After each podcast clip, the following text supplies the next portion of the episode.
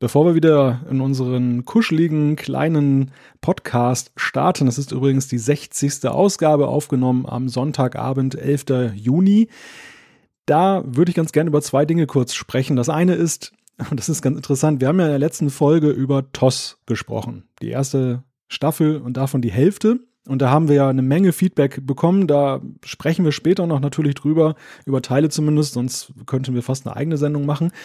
Aber witzig und amüsant fand ich eine Sache und das ist, dass einige, die gefordert haben, dass wir doch endlich mal über TOS sprechen, dann anschließend geschrieben haben, ja, diese Serie kann man sich eigentlich nicht mehr angucken. das fand ich einfach nur gemein, muss ich mal an dieser Stelle sagen. Ich habe das gar nicht so quer verglichen im äh, Feedback, ob das, äh, ob es da Übereinstimmungen gab. Also ich habe da eine Theorie. Ich glaube, die wollten sich einfach mal vergewissern, dass die Serie tatsächlich nicht mehr ansehbar ist oder nicht so toll ist. Und dann haben sie uns vorgeschickt, dass wir das mal analysieren und da eben anderthalb Stunden drüber sprechen. Und jetzt sehen sie sich in ihrer Meinung bestätigt. Wobei wir ja gar nicht so einen negativen Tenor drin hatten. Also ich glaube, wir hatten ja ein ziemlich ausgewogenes Ergebnis. Ja, eben. Wir haben ja Positives, glaube ich, in der Mehrzahl hervorgehoben, aber wir haben natürlich auch ganz klar gesagt, was aus heutiger Perspektive ja eben nicht mehr die Serie dazu macht, dass man sie jetzt bei Netflix als Neuheit einstellen könnte, um es mal milde zu formulieren. Und wir haben es ja ganz bewusst so ein bisschen zersäbelt. Also es folgt ja auf jeden Fall noch der zweite Teil der ersten Staffel. Äh, wir picken uns ja noch eine äh, Doppelfolge raus und wir haben da schon Spaß dran gehabt. Also ich spreche jetzt für meinen Teil, mir hat die Sendung äh, richtig große Freude bereitet, die Nummer 59. Ja, mir auch. Kann gerne weitergehen bei passender mhm. Gelegenheit. Ich verhalte mich da mal ganz diplomatisch dazu und lenke zum nächsten Thema, was ich auch noch vorher ansprechen wollte. Denn Malte kann es offensichtlich wie immer kaum erwarten, dass wir endlich mit TOS weitermachen. Oh ja, oh ja. Aber es gibt ja heute für mich ein bisschen Entschädigung, insofern bin ich gnädig. Ein anderes Thema, das ist irgendwie ganz spontan reingekommen und ich will es eigentlich nur an dieser Stelle erwähnen, weil es A ziemlich witzig ist und B, weil es tierisch warm heute ist am, an diesem Sonntag, 11. Juni. Selbst noch in den Abendstunden zeigt das Thermometer fast 30 Grad bei uns drein. Und ich war heute auf StarTrek.com. Was sticht mir da ins Auge? Der Trekini. Großartige Erfindung. Ja, das heißes Teil. Also ich kannte ja schon den Monokini und andere Unterarten des Bikinis. Und der Trekini ist, ja, man mag es kaum glauben, im Stile einer Uniform. Also es gibt sowohl ein TOS-Exemplar als auch ein TNG-Exemplar. Und das TNG-Exemplar hat es mir besonders angetan, denn das äh, hat dann sogar den Kommunikator dran und alles, alles andere. Sehr witzig. Man kann, man kann sagen, Star Trek kann doch sexy sein, oder? Ja, was heißt kann doch sexy sein, als wenn das jetzt so eine große Überraschung wäre? Also ich, mir hat der so gut gefallen, ich habe mir direkt einen bestellt für mich.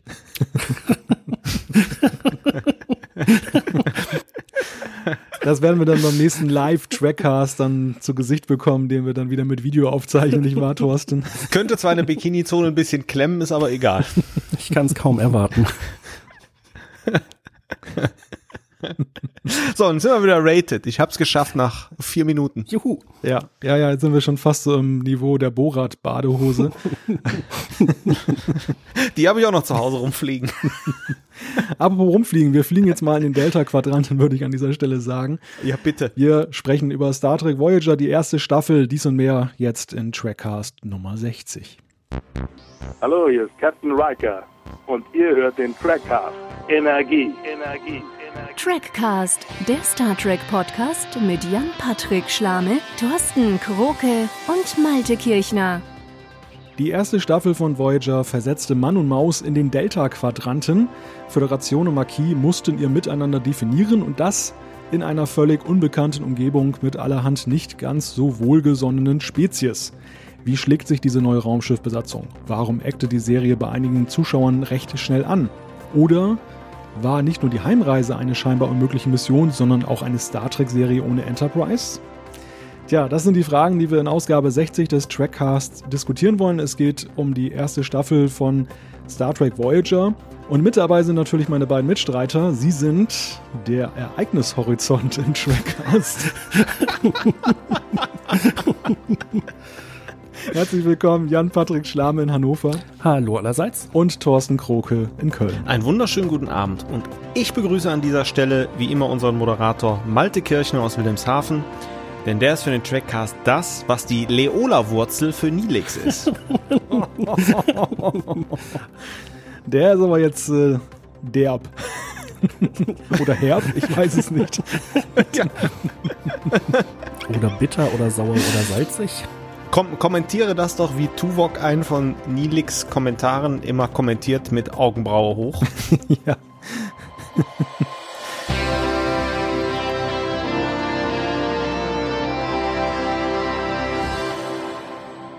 Kommen wir zu den Nachrichten.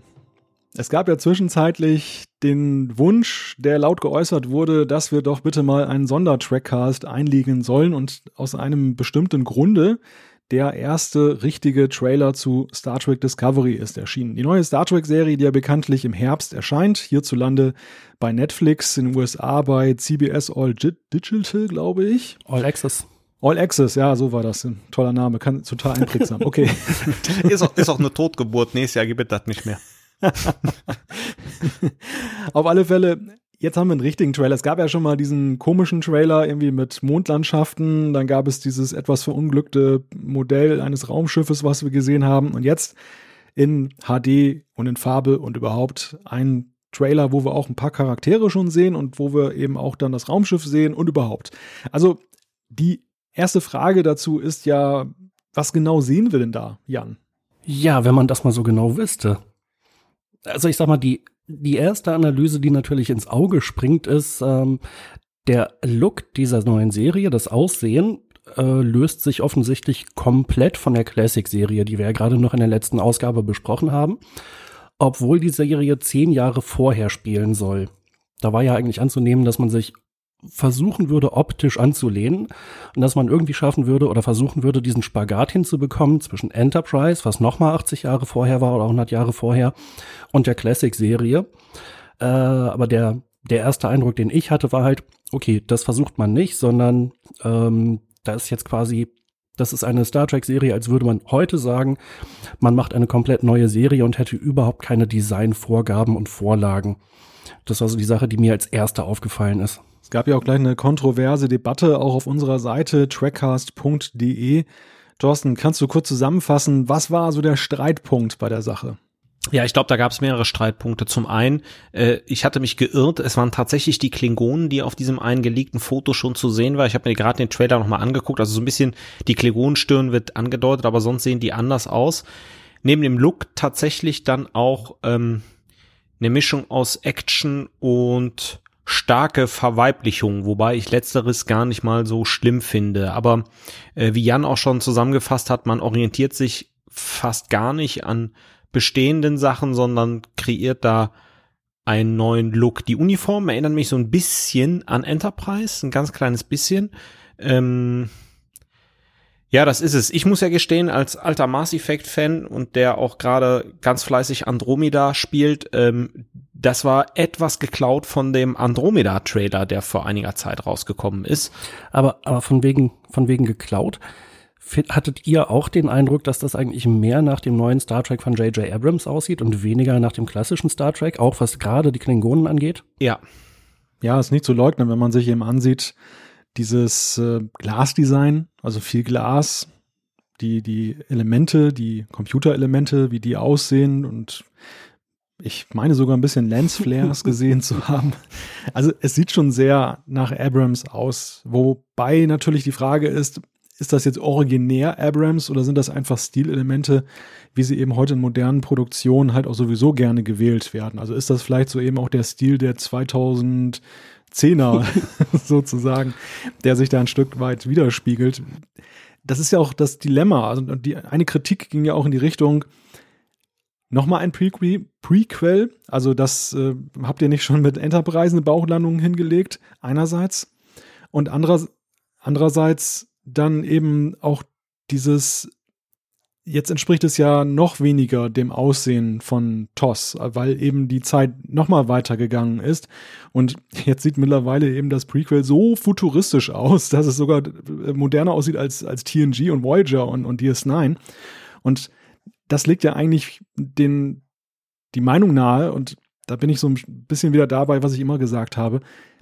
Von der Optik her hätte das, glaube ich, besser zu einer 29. Jahrhundert-Serie gepasst, die ja auch in der Diskussion war. Also es ist total schade eigentlich, dass man jetzt diesen Weg gegangen ist, nur um anscheinend wieder auf den Faden zu wandern, dass man sagen kann, man kann sich irgendwie an beliebten Namen da abarbeiten, weil die eben in der Zeit dann noch da sind oder kommen.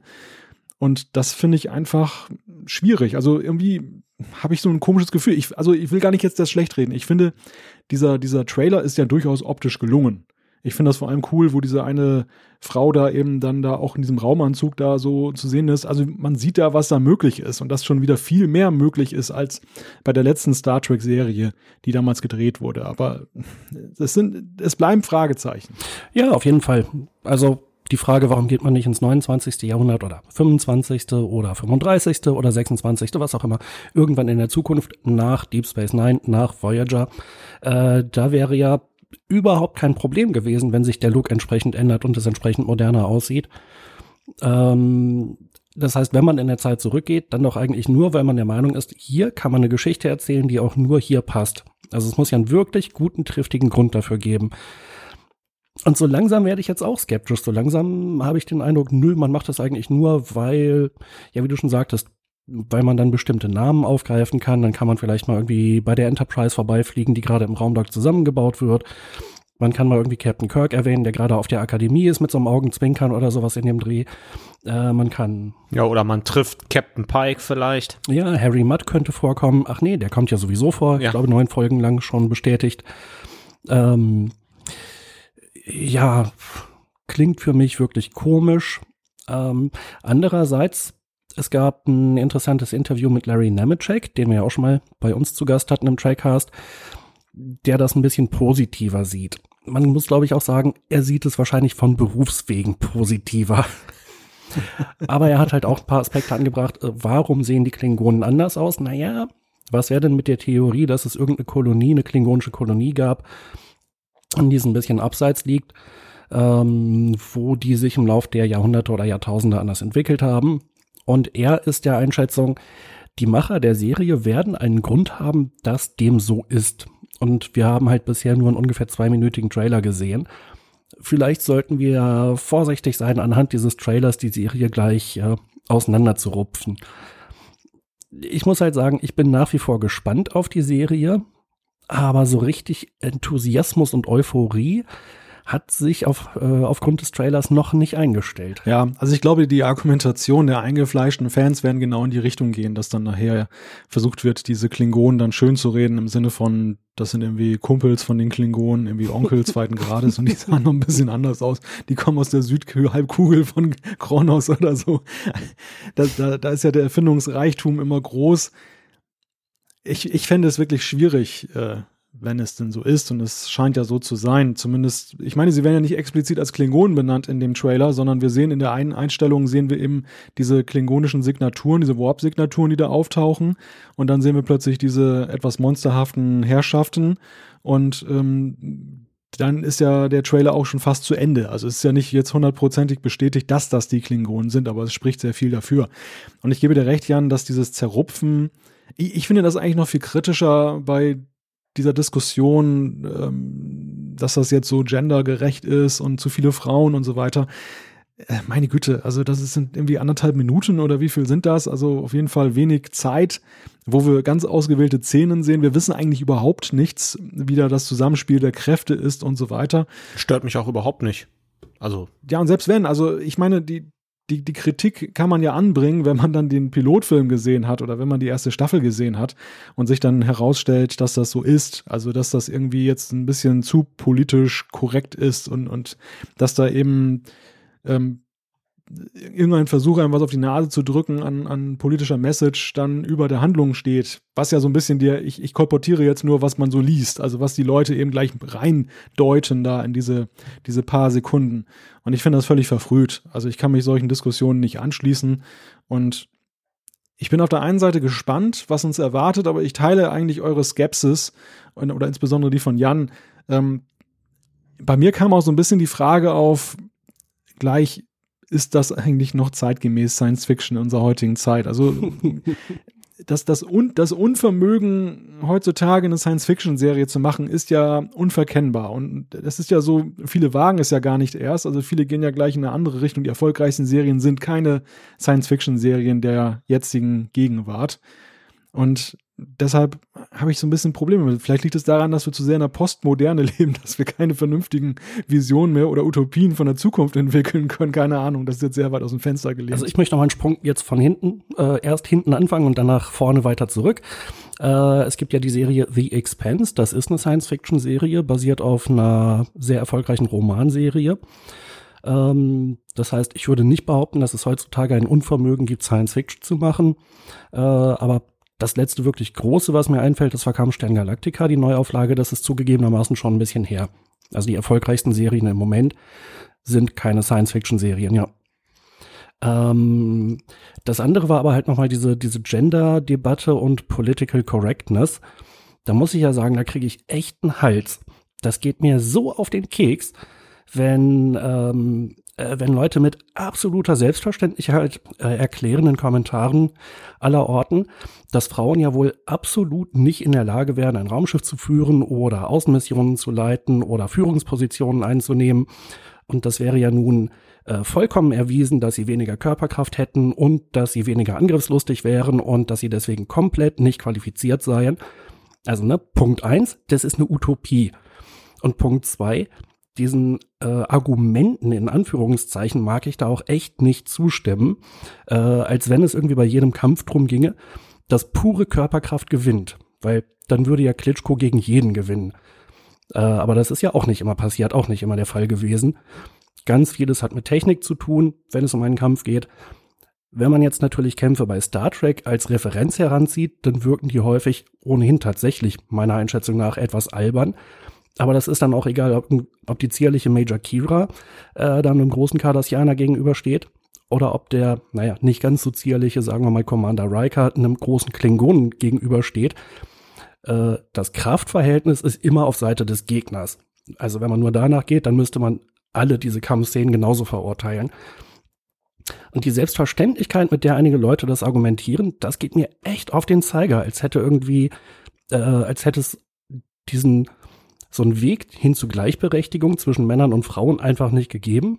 Und dann gerade bei Star Trek, ernsthaft, eine Serie, die von Anfang an dafür gefeiert wurde, dass Gleichberechtigung, aber auch Rassengleichheit äh, propagiert werden, dem jetzt vorzuwerfen, das wäre hier Gender Mainstreaming, Political Correctness, könnte nur von linken Wirrköpfen veranstaltet werden. Ich weiß aber nicht, ob die Leute trollen wollen, aber es geht mir auf jeden Fall echt auf den Zeiger.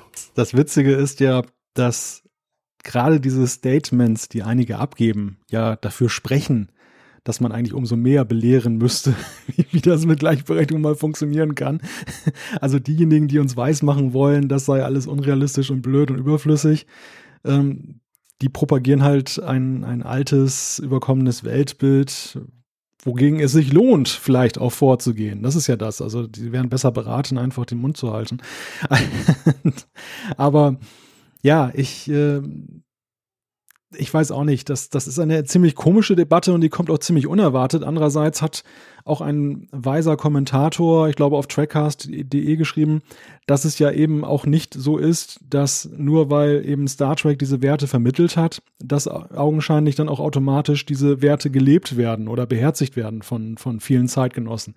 Also das diese, diese Analogie zu ziehen, dass Star Trek-Fans grundsätzlich gute Menschen sind und friedfertige Menschen und Menschen, denen irgendwie gelegen ist an den Werten, die da vermittelt werden, das scheint ein Trugschluss zu sein. Mit Ausnahme natürlich dieses Trios hier im Trackcast. Wir, wir leben das ja in Perfektion.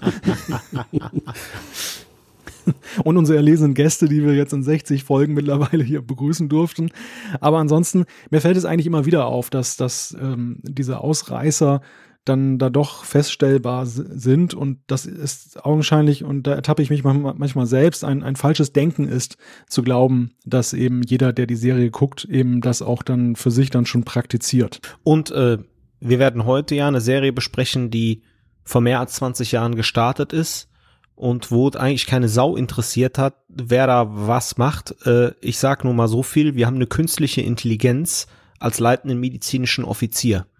Und selbst das ist total spannend zu beleuchten. So, und äh, das ist einer der Sachen, die bei Voyager richtig gut funktionieren. Es ist mir völlig egal, ob Mann oder Frau, groß oder klein, dick oder dünn, Fleisch oder einfach nur Energie. also funktioniert. Bis, bis auf die eine oder andere Folge, die werden wir aber jetzt gleich besprechen. Gut gesagt. Bis auf die 20 Folgen der ersten Staffel, ansonsten war alles toll. Und der zweiten. In der ersten Staffel. Die dritte eingeschränkt. Aber danach. Ja, ich weiß nicht, zum Trailer möchtet ihr da noch etwas zu sagen? Oder ich glaube, wir haben so ein bisschen unseren ersten Eindruck, den wir gewonnen haben, aber eben auch das, was danach gekommen ist, so ganz gut zusammengefasst, oder? Ja, also es ist halt eine sehr kontroverse Diskussion. Teilweise haben sich ja die Leute auch öffentlich dann dagegen ausgesprochen, andere haben bestimmten Argumenten zugestimmt. Ähm, die Diskussion findet ja auch bei weitem nicht nur bei uns in den Kommentaren statt. Also es ist offensichtlich ein Thema, was schon interessiert und auch polarisiert. Ähm, aber von meiner Seite gibt's dem eigentlich nichts hinzuzufügen.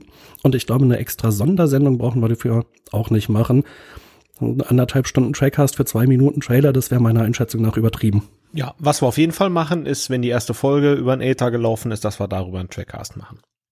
Ja, und generell verfolgen wir das Thema Star Trek Discovery ja immer in unserer Nachrichtensektion. Also ich kann mich mittlerweile schon gar keinen Trackcast mehr erinnern, wo wir nicht über das Thema in irgendeiner Weise gesprochen haben und sei es nur, dass wir festgestellt haben, dass es keine Neuigkeiten gab und das war ja ziemlich oft so. Insofern sind wir mal dankbar, dass uns mit dem Trailer etwas an die Hand gegeben wurde, was wir jetzt hier mal so ein bisschen sezieren konnten, was wir auf uns wirken lassen können und wir schauen uns einfach mal an, wie das Ganze weitergeht. Ja, damit würde ich zu unserem Hauptthema kommen und da wissen wir, wie es weitergeht. Es ist schon ein Jahr her, dass wir über den Pilotfilm gesprochen haben. Im Vorgespräch dieser Sendung haben wir das gerade mit Erschrecken festgestellt, dass das Jahr so schnell vergangen ist, seitdem wir über der Fürsorger gesprochen haben. Und jetzt wird es mal allerhöchste Eisenbahn, dass wir über die restliche erste Staffel von Voyager sprechen, denn wir wollen ja auch noch alle anderen sechs Staffeln dann irgendwann mal besprechen, dass wir dann diese Serie auch dann in Gänze sozusagen abgearbeitet haben. Ja, die erste Staffel von Voyager. Kurz, aber nicht schmerzlos. Fragezeichen habe ich mir hier notiert. Oder ist sie in der Rückschau viel besser als in Erinnerung mancher Fans? Auch das kann ja sein. Wir wollen das mal ein bisschen herausarbeiten.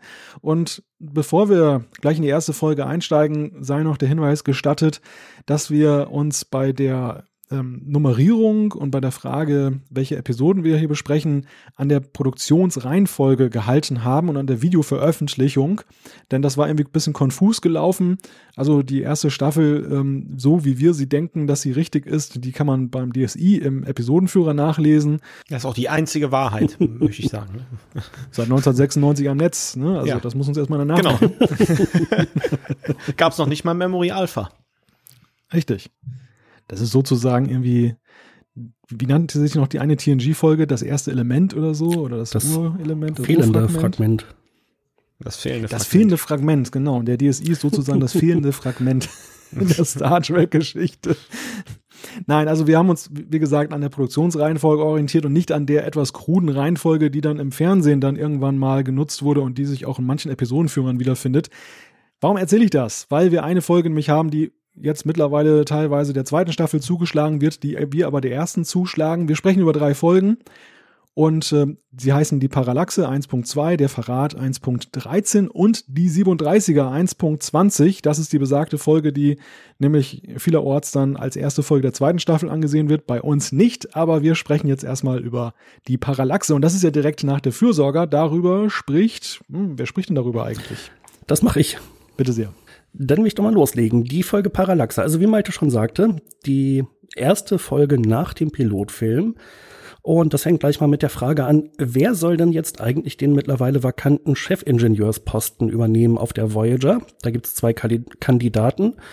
Belana Torres vom Marquis und Lieutenant Carey von der Sternenflotte. Und ähm, ja, am Anfang kann man da erstmal noch keine äh, klare Aussage treffen aber die Chancen von Belana sind nicht gerade gut, nachdem rauskommt, dass sie Lieutenant Carey in einem äh, Streitgespräch die Nase gebrochen hat. Dann gibt's aber auch noch eine ganze Menge andere Themen, die so angesprochen werden. Äh, man spricht an, dass es Energiemangel gibt auf der Voyager, dass generell die Ressourcen knapp sind. Doch sogleich bahnt sich hier eine mögliche mh, hm, Verbesserung der Situation an. Denn Cass schlägt vor, sie könnte ja einen Garten anpflanzen und kriegt sofort einen Frachtraum dafür zur Verfügung gestellt. Nelix schlägt vor, er könnte ja kochen, den Krempel, den Cass da anbaut. Auch das wird noch als gute Idee angesehen. Und bis er Diplomex-Suppe macht.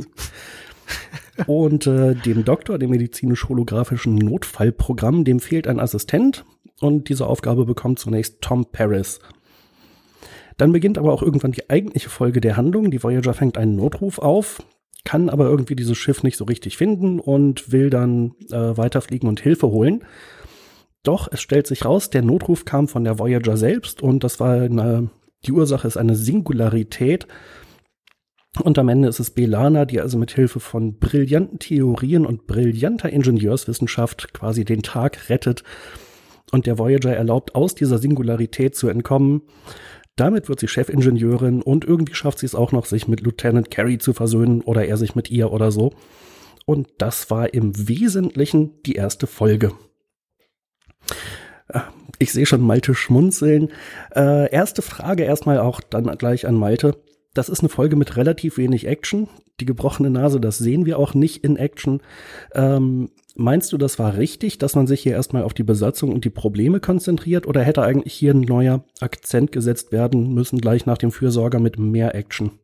Also ich habe jetzt gerade geschmunzelt, weil Jan, du verstehst es immer in deinen Episodenbeschreibungen, das so mit einem zarten Unterton anzudeuten, in welche Richtung deine Gedanken darüber gehen könnten.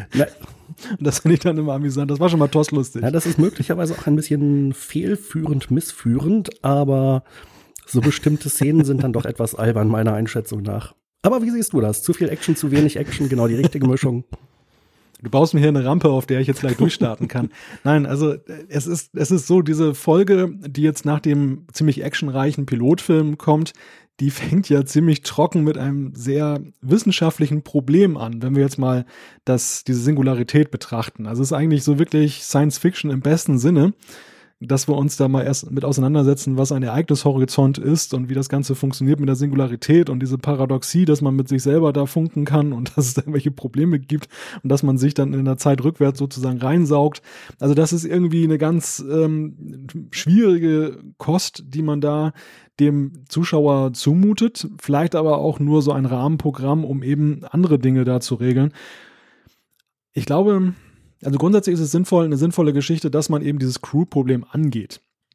Denn nach dem Pilotfilm ist es ja ganz klar, wir haben da zwei Besatzungen, wir, wir gehen am Ende raus aus dieser Folge mit, die müssen sich zusammenrotten. Im ersten Moment sind die alle ein bisschen schockiert und ähm, Zweck, sagen zweckmäßig, okay, wir müssen jetzt eben diese 70-jährige Heimreise gemeinsam antreten, aber dass da eine ganze Menge von Fragen draus erwächst, weil auf der Voyager einige Leute ums Leben gekommen sind, es sind Posten vakant, die aufgefüllt werden müssen, aber wie geht man denn mit den Leuten um, die man gerade noch gejagt hat, dass man sie dann plötzlich dann zu Vorgesetzten möglicherweise macht? Das ist eine Frage, die ja triftig ist.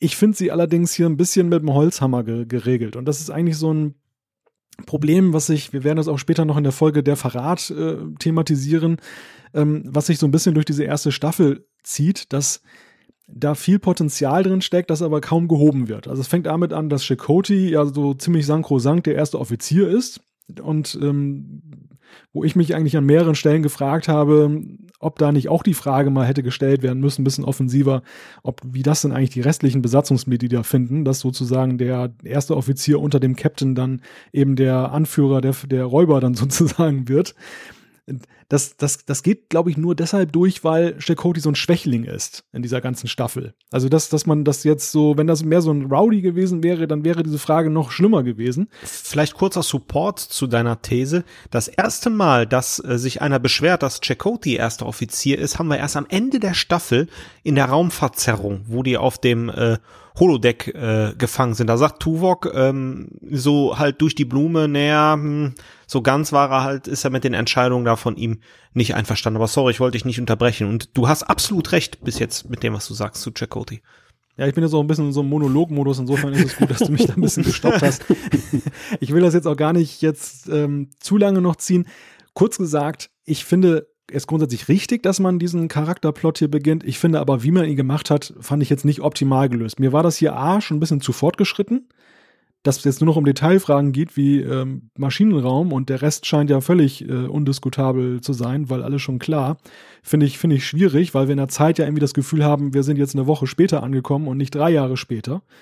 Ja, und ich muss mich da an Jans Andeutungen anschließen das war dann auch ein bisschen zu schnell gelöst mit der, mit der Torres-Geschichte. Also dieser, dieser Schulterschluss da am Ende, auch lass uns doch mal gut zusammenarbeiten und vorher haben wir uns da fast das Genick gebrochen, das fand ich so ein bisschen krass. Also das wäre ein Thema gewesen, das hätte man, finde ich, dann über eine Staffel richtig thematisieren können. Dann wäre es gut geworden. Ja, da, das hatte ich mir auch als Frage notiert, möchte ich gleich an Thorsten weiterreichen. Diese Wandlung von Belana, die am Anfang der Folge irgendwie bei einer kleinen Auseinandersetzung dem gleich mal die Nase bricht und dir dann am Ende sagt, ja, komm hier, wir vertragen uns. War dir das auch zu krass? Äh, ja, absolut. Mm, ist auch überhaupt nicht plausibel, weil man, äh, man führt ja logisch ihre Entwicklung vom Piloten dann in die Parallaxe rein und dann auf einmal ist Friede, Freude, Eierkuchen und äh, im ersten Drittel der äh, Staffel sind die äh, ist ihre wütende klingonische Ader völlig bereinigt. Sie kommandiert den Maschinenraum, als wenn nichts gewesen wäre. Alles ordnet sich unter, alles geht dazu glatt und ähm, ja, Belanas Wandlung ist ein Beispiel für äh, das, was der Malte auch sagte, mit dem Holzhammer, so völlig ohne Entwicklung. Und das ist das, was ähm, zu diesem Zeitpunkt äh, ja durchaus anders funktioniert, wenn ich an DS9 denke, wo wir durchaus ja Entwicklungen haben, die sich über 10, 12 Folgen äh, hinziehen. Und ich will jetzt so ein bisschen spoilern. In der zweiten Staffel hat man das ja mit Tom Paris. Ähm, das funktioniert auch sehr gut. Aber hier in der ersten Staffel ist so viel verschenktes Potenzial da an den Stellen. Der einzige, der so ein bisschen eine Wandlung durchmacht, ist der Doktor. Da dauert es erst diverse Folgen, bis er halt sich aufs Holodeck transferiert, bis er sich selbst abschalten kann, bis er ernst genommen wird. Aber Chakotay und Belana passt gar nicht da in der Folge irgendwie. Ja, aber ich glaube, das Geheimnis des Holodogs ist auch, dass er von Anfang an unbequem ist und auch unbequem bleibt. Und dass ja. er damit ja eben nicht so weichgespült ist wie andere Charaktere. Das Problem Pulaski in cool. ja, das Problem, was ich mit Chakotay habe oder auch mit Torres und auch mit Nilix, das ist ja, dass die mir alle irgendwie zu butterweich sind. Da sind keine Originale dabei. Das ist alles so Friede, Freude, Eierkuchen und es ist ja nicht mal so, dass die irgendwie ein doppeltes Gesicht haben, sondern das ist ja mit Ausnahme von Ceska in, in der Folge der Verrat, wo wir noch drauf zu sprechen kommen, ist es ja so, dass das hier wirklich so gelebt wird. Und das ist, finde ich, völlig unplausibel. Also das ist ja wirklich so gewesen, Marquis und Föderation, das waren zwei völlig unterschiedliche Welten. Die waren in so einer Art, möchte fast sagen, Bürgerkrieg. Äh, zumindest war, war die Voyager auf der Jagd nach diesem Schiff. das und, sind Verbrecher. Richtig, also die Föderation erachtet die ja als solche und, und Tom Paris war ja auch nicht ohne Grund da eben so verdammt aus der Sternenflotte. Und jetzt ist das plötzlich alles so belanglos und man spricht da auch gar nicht mehr drüber und ähm, die Loyalität der Marquis-Mitglieder steht auch völlig außer Frage. Die ziehen sich dann auch gleich diese Uniform da über und, und tun so, als wenn sie nie etwas anderes gemacht haben. Und das ist für mich einfach schade. Und, und Thorsten, du hast es schön gesagt. Und deshalb mag ich Voyager ja auch insgesamt dass eben aus den Charakteren noch sehr viel gemacht wurde, obwohl gerade die, der Start so holprig hier gegangen ist. Und was finde ich auch der ersten Staffel gleich an dieser zweiten Folge eben anzumerken ist, ist, dass sie eben ja irgendwo ein doch eigenes Profil entwickelt. Also dieses, ähm, dieser Delta-Quadrant, diese, diese Fremdartigkeit und ich finde auch so die, die Atmosphäre dieses Schiffes, die, die ist doch, die wird schon relativ früh geprägt hier und das ist schon auch ein interessanter Wesenzug, der, der mich eigentlich auch damals da so hat bleiben lassen bei Voyager, wo ich dann auch dann eben nicht abgeschreckt war im Sinne von, ähm, da gehe ich jetzt raus, weil das eben bestimmte Elemente wie diese überhaupt nicht funktioniert haben du hast absolut recht, diese, diese Atmosphäre, dieser Style, äh, Sternflotte modern nach TNG, also ist ja noch ein Tick moderner als TNG, das Schiff und alles, das macht richtig Laune, weil man ist nicht auf so einer dreckigen Station wie auf DS9, wo alles sowieso durcheinander ist und so angelegt worden ist, sondern es ist ein Sternflottenschiff. Aber man spielt diese Karte, jedenfalls in dieser Folge, nicht richtig aus. Und diese Folge, die Parallaxe, ist eine Blaupause für ganz, ganz viele Folgen, ich glaube, deswegen haben wir uns die auch rausgesucht. Die Voyager fliegt des Weges, äh, hat, äh, ist auf der Suche nach Energie oder nach Ressourcen. Irgendwas passiert und die manövrieren sich in irgendein Unglück rein. Diese Blaupause, die wir hier in, in der Parallaxe haben, haben wir in fünf, sechs, sieben Folgen. Der mysteriöse Nebel, das Nadelöhr, das Unvorstellbare, äh, Bewusstseinsverlust gehört vielleicht auch noch dazu. Ähm, Elogium, die Raumverzerrung, das, das ist immer dasselbe in der Folge und man spielt das da nicht aus. Ja. Da muss ich aber mal gerade dazwischen grätschen und eigentlich auch ein bisschen Partei ergreifen für die Folge Die Parallaxe. Und zwar hier ist es ja ein Notruf und die sagen, hey, okay, wir sind vielleicht irgendwie 70, äh, 70 Jahre von zu Hause entfernt, aber wir wären ja nicht wir, wenn wir diesem Notruf nicht nachgehen würden. Das ist jetzt unsere Pflicht. Ähm, ich glaube, es war die Folge Der Nebel. Da wurde damit wunderbar gespielt, weil Nelix sagt, ein Nebel, natürlich, wir mussten reinfliegen. Ist ja völlig klar, was passiert. Äh, seine Sprüche und Kommentare fand ich großartig in der Folge, weil das genau meine Gedanken waren. Wahrscheinlich waren das auch die Gedanken der Autoren und sie haben es ihm deswegen in den Mund gelegt, dass sie meinten, ja, warum sollte die Voyager in diesen Nebel fliegen? Ja, mh, hm, vielleicht könnte es der Energie geben. Ja, aber reicht das als Grund? No, hm. Ach, lass uns Nelix einfach diesen Konflikt austragen. Aber hier hier bei der Parallaxe fand ich es halt noch nachvollziehbar. Da ist ein Notruf, na klar, da geht man helfen. Äh, ja, und das ist, aber wir haben auch hier, Malte hat das ja sehr, sehr gut gesagt. Wir haben diese Atmosphäre. Warum reizt man diesen Ressourcen, ähm, und diese Reise nach Hause in diesem Sternenflotten-Style nicht komplett aus. Ressourcenbedarf ist für mich, ich halt beim Planeten und sammle da mal ein paar Steine ein und flieg nicht in irgendeinen Nebel, wo ich weiß, da ist, ich frage Nilix, wo ist der nächste Hafen? Ich mache ein bisschen, treibe mhm. tatsächlich ein bisschen Handel, ohne dass Technologie weitergeht. Äh, das ist ja spannend, das will ich sehen, wie die Sternenflotte das löst, weil wir kennen das von der Enterprise, die hat Ressourcen ohne Ende, bis äh, vielleicht ein Dilithiumkristall mal oder eine Baryon-Säuberung stattfinden muss, ähm, auf, auf der guten alten TNG Enterprise. Aber ähm, man, das hätte so wunderbar funktioniert, äh, TNG ohne Ressourcen. So, und was macht man da? Aber nein, die manövrieren sich immer in so ein Unglück rein. Und das stört mich halt an der Folge. Ja, und es geht halt auch viel zu routinemäßig zu auf diesem Schiff. Und das ist eigentlich so verschenktes Potenzial, weil die sind in einer verdammt schlechten Situation, muss man sagen. Die sind an das andere Ende der Galaxie da geschleudert worden, die haben keinen Rückweg. Es ist diese klassische Star Trek am Ende des Tages ist alles wieder gut Philosophie, die greift in dieser Serie ja systematisch nicht, weil man immer am Ende des Tages noch da geblieben ist, wo man ist und hat eine riesige ja. Reise vor sich. Und die gehen da so mit so einer Sorglosigkeit vor sich, dass sie eben die heilige ähm, äh, Föderationsdirektive ein, einhalten, dass sie eben dann zur Stelle sind, wenn sie Notruf empfangen. Und ich hätte es schön gefunden, wenn man ähnlich wie das im weiteren Verlauf der Serie mit dem Borg-Konflikt zum Beispiel ist, dann am Anfang vielleicht mit einer, mit einem Serienbogen angefangen hätte, dass man sich erstmal mitten aus dem ähm, Kazan-Gebiet zum Beispiel freikämpfen muss. Dass zum Beispiel jetzt in einer Folge Kazan-Problematik man auch jetzt dann erstmal ein paar Folgen durch die Gegend fliegt und keine Probleme mit denen hat und die dann so sporadisch immer mal wieder auftauchen, man aber eigentlich das Gefühl hat, die dürften da gar nicht mehr sein, weil das ja schon riesige Distanzen sind und die Voyager ist ja nun tierisch schnell gegenüber den Kazan. Das, das passte ja auch nicht. Yep. Also die, die müssen ja ein gewaltiges Territorium mit ihren langsamen Schiffen da besiedelt haben und komischerweise begegnen einem dann doch immer wieder die gleichen teilweise. Das ist total blöd. Man hätte eigentlich diese ganze Kazan-Thematik auf die ersten fünf bis sechs Folgen reduzieren sollen und dafür das aber intensiver machen sollen. Mhm. Dass sie sich auch ein paar Beulen holen und ein paar Probleme haben und vielleicht nochmal das ein oder andere Besatzungsmitglied verlieren, um dann im Endeffekt rauszukommen, vielleicht eben auch mit einer Besatzung, die auch aus, aufgrund der äußeren Umstände zusammengerottet ist. Mhm. Und nicht nur, weil man es jetzt so schön findet, sondern weil sie einfach sagen, hey, wir müssen überleben und wir können nur überleben, wenn wir eben zusammenhalten, weil seht mal her, die wollen uns da alle nach dem Leben trachten und wollen unseren Replikator haben. Das, das, äh, das wäre der Schlüssel gewesen. Und ich finde, diese Serie, vielleicht war es ein Gegenentwurf zu Deep Space Nine, dass man gesagt hat, nee, hier machen wir jetzt keine Story Arcs, also hier gehen wir wieder in den klassischen Star Trek Einzelepisoden-Modus über. Oder das war auch vielleicht der Organisation geschuldet, dass man parallel dann noch zum Ende von TNG dann schon angefangen hat und man hat sich dann nur ein paar Drehbücher eingekauft und hat die dann so zusammengepuzzelt irgendwie es, es wirkt nicht rund. Und Thorsten, ich gebe dir recht, das ist so eben die Rettung des Tages oder das Abenteuer des Tages und irgendwo versucht man dann so latent irgendwie noch so einen, einen Storyfaden einzuweben, der sich dann durch diese Staffel zieht, dass man da auch irgendwie vorankommt. Ja, das, das waren ja zwei schöne Aspekte in Malte. Ähm, und zwar einmal, die Prämisse der Serie ist es ja, dass am Ende des Tages nicht alles okay ist. Das heißt, eigentlich hat man zwangsläufig einen Handlungsbogen über die gesamte Serie, aber warum ist jede Folge in sich abgeschlossen? Und das andere war mit ein paar Beulen kriegen oder ein paar Beulen abholen. Das passiert ja auch dauernd, aber die sind in der nächsten Folge irgendwie plötzlich magisch verschwunden. Und das ist auch so eine Sache, die ich unglaublich schade finde und wo ganz viel Potenzial verschenkt wurde, bis es dann irgendwann in der Mitte der Serie mal so ein Zweiteiler gibt, wo das dann doch mal äh, durchexerziert wird, aber danach ist im Prinzip auch wieder alles okay.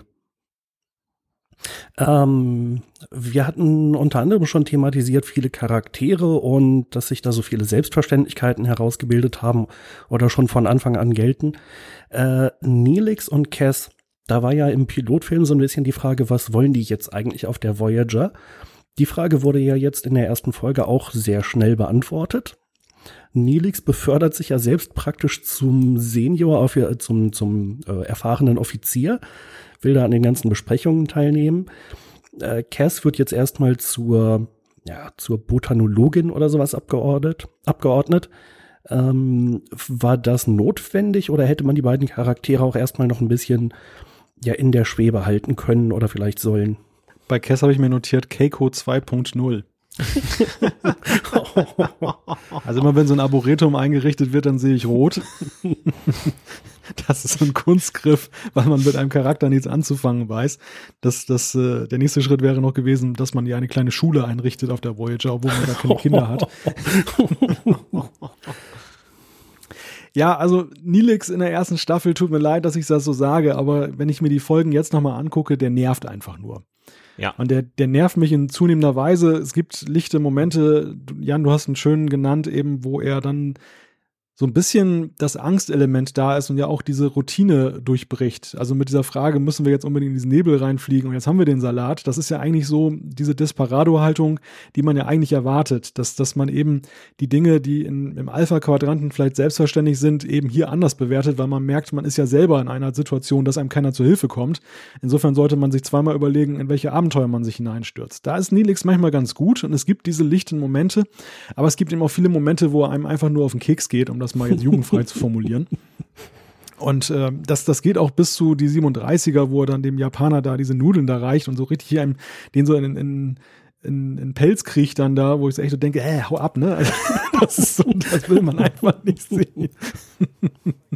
und bei Kess, ja, Kess hat eigentlich, und Nilix hat sich ja gefangen im Laufe der Serie. Der ist so ein bisschen zum urigen Koch geworden, zum Moraloffizier, zu Diana Troy, des, des Data-Quadranten in gewisser Weise, während Kess ja irgendwo ihre Rolle nie gefunden hat und deshalb ja auch dann gehen musste, gehen sollte.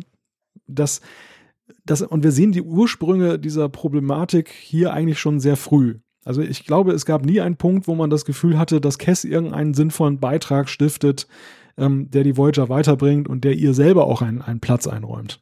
Dabei hat sie so viel äh, Potenzial.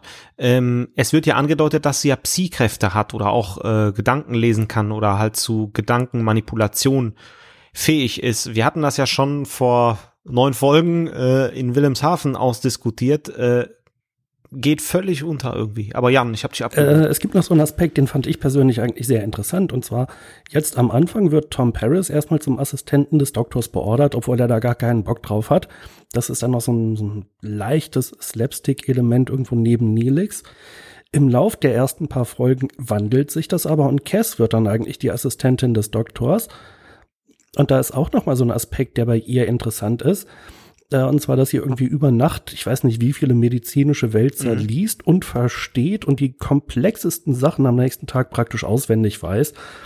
Das ist eigentlich eher so Wesley Crusher 2.0 als Keiko 2.0 wenn nicht noch krasser. Und auch aus dem Aspekt wird ja extrem wenig gemacht. Aber das, darauf wollte ich eigentlich gar nicht hinaus, sondern auf die Frage, erstmal wird Paris zum Assistenten gemacht, dann wird's aber Cass ist das nicht eigentlich so eine Sache, die sogar relativ gut ist, dass die Serie sich nicht von der ersten Folge an auf die Charaktere festlegt, sondern sagt, ach, wir experimentieren mal ein bisschen, wir gucken mal, was funktioniert, genauso wie es wahrscheinlich auch diese Besatzung tun würde im Delta-Quadranten, die das eben nicht alles von Anfang an einschätzen kann.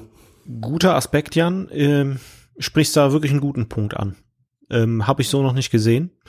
Ähm, bringt auch wieder so ein bisschen mehr Farbe äh, in Kess, weil Kess ist für mich einfach nur lieb und das kotzt mich an. Die ist nie wütend. Die will einfach nur nett sein. Ach, so richtig schön nett. ähm, aber ähm, aber äh, Jan, du hast recht. Also äh, man probiert das ja aus. Ne, das geht ja. Die, die nächste Folge ist ja tatsächlich Elogium, wo sie wirklich tief im ähm, äh, Mittelpunkt steht. Ah, das war aber auch eine Quälerei yep. Aber Jan, ich gebe dir recht, man, man sieht es dieser Serie ja nach, dass sie eben nicht von vornherein die richtigen Antworten liefert für jeden Charakter. Das ist etwas anderes als jetzt zum Beispiel auf einem Raumschiff wie der Enterprise, wo ja eben man ein fundiertes Bewerbungsverfahren und Auswahlverfahren zugrunde legen kann. Und wenn sich ein Offizier dann nicht als geeignet erweist, zum Beispiel als Sicherheitsoffizier, dann fragt man sich ja, was da schiefgelaufen ist. Bei der Voyager fragt man sich das weniger, weil die müssen irgendwie ihre Rollen finden und wenn sie die dreimal in einer Staffel korrigieren, weil sie feststellen, das haut andersrum besser hin, dann ist das ja auch völlig in Ordnung. Das ist ja eigentlich auch der, der Kernkonflikt zwischen Belana Torres und dem Carrie hier an, an, in dieser, dieser Folge. Dass man eben herausarbeiten will, dass der Carrie, obwohl er nun der von Sternflotten Gnaden äh, Erstplatzierte wäre, dann aufgrund seiner wenig pfiffigen Ideen und weil Torres halt ein bisschen gewiefter ist, dann eben nicht die erste Wahl ist und dass man da eben dann das in Frage stellen muss, was jetzt einfach so ähm, Sternenfloschen gegeben wäre an der Stelle. Das ist völlig in Ordnung. Aber das Problem bei Cass ist, und man hat ja vieles angedeutet, aber man, wir können ja nicht mal sagen, dass etwas davon gründlich schiefgegangen ist. Es ist ja nicht so, dass die uns jetzt über Folgen damit genervt haben, dass sie Zielkräfte hat und dass es dann einfach nicht funktioniert hat, sondern es ist immer irgendwie angedeutet worden und dann ist es nicht praktiziert worden. Man hat sie immer wieder aus den Augen verloren, sie ist als Charakter immer wieder in die zweite oder dritte Reihe zurückgegangen und ähm, wenn sie dann mal wieder auftaucht, dann war schon wieder was Neues dran oder aber es war einfach zu weit voneinander entfernt, als dass man ihren Charakter dann vernünftig weiterentwickeln konnte. Und das unterscheidet sie völlig von einem anderen Charakter, der ja hier ab Folge 2 schon exzellent funktioniert, der Holodoc der ist ja nun auch so, der, der ist ja nun wirklich in eine dritte Reihe verbannt, weil der kann nirgendwo dabei sein, der kann sich nur per Interlink dazuschalten und der wird auch gerne mal ausgeschaltet, dann kann er gar nichts sagen. Und dennoch kriegt er das hin, dass der mich von Anfang an und von dieser Folge, gerade auch mit dieser Stauchung und diese, dieser Witz und so weiter, also so ein perfekter Charakter und das wirklich vom, von der ersten Folge dieser Serie bis zur letzten, das sucht wirklich seinesgleichen. Ja, also ich frage mich auch die ganze Zeit, warum der Doktor für mich auch so gut funktioniert. Ähm, Sicherlich liegt es daran, dass ich den Schauspieler sehr gerne mag, wobei ich andererseits Jennifer Lien oder Jennifer Lean, ich weiß nicht genau, wie man den Namen spricht, eigentlich mag ich sie auch sehr gerne oder auch die Figur Cass. Wenn man jetzt mal diese ganzen Probleme ausblendet, die der Charakter hat, mag ich die Figur eigentlich gerne. Aber ähm, ja, diese ganzen Probleme kommen halt dazu. Und beim Doktor, ach, das ist einfach, der rettet so viel, auch schon in der ersten Staffel ähm, auch immer wieder mit natürlich witzigen Szenen, wo er dann sagt, eine Anomalie, warum hat mir keiner Bescheid gesagt? Das könnte doch die Erklärung sein für all die komischen Dinge, die hervorgehen. Aber mich hat ja wieder keiner gefragt. Ich wurde ja ausgeschaltet, Programm beenden, was? Und weg ist er. Irgendwie sowas. Ähm, da wird so wunderbar mitgearbeitet und er kriegt ja dann noch seine, äh, seine große Holodeck-Folge äh, in der Beowulf-Geschichte, äh, wo er da das Schiff und den Tag rettet.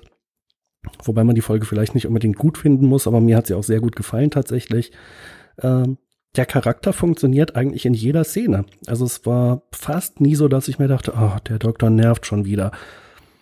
Und das ist sicherlich ein Unterschied zu Cass, wo ich mir denke, ja, ich, ich mag sie eigentlich gerne, aber diese total nervige platonische Beziehung zu Nilix, die irgendwie unglaublich tief verliebt sind, aber wo man nie auch nur ein Händchen halten sieht. Aber im Elogium, da ist dann für sie doch relativ klar, dass er der Vater ihres Kindes werden soll. Ähm, tja, ich weiß nicht. Manchmal hätte ich den Eindruck, da hätte sie genauso gut Tom Paris wählen können, aber für sie war das offensichtlich nie eine Frage. Anders als für Neelix. Und das ist ja, immerhin wird irgendwie damit gearbeitet. Ja, also ich äh, finde, du hast das schön gesagt, aber ich glaube, der Schlüssel ist einfach hier, wenn wir uns jetzt hier auf die Folge konzentrieren, der Doktor kommt total authentisch rüber.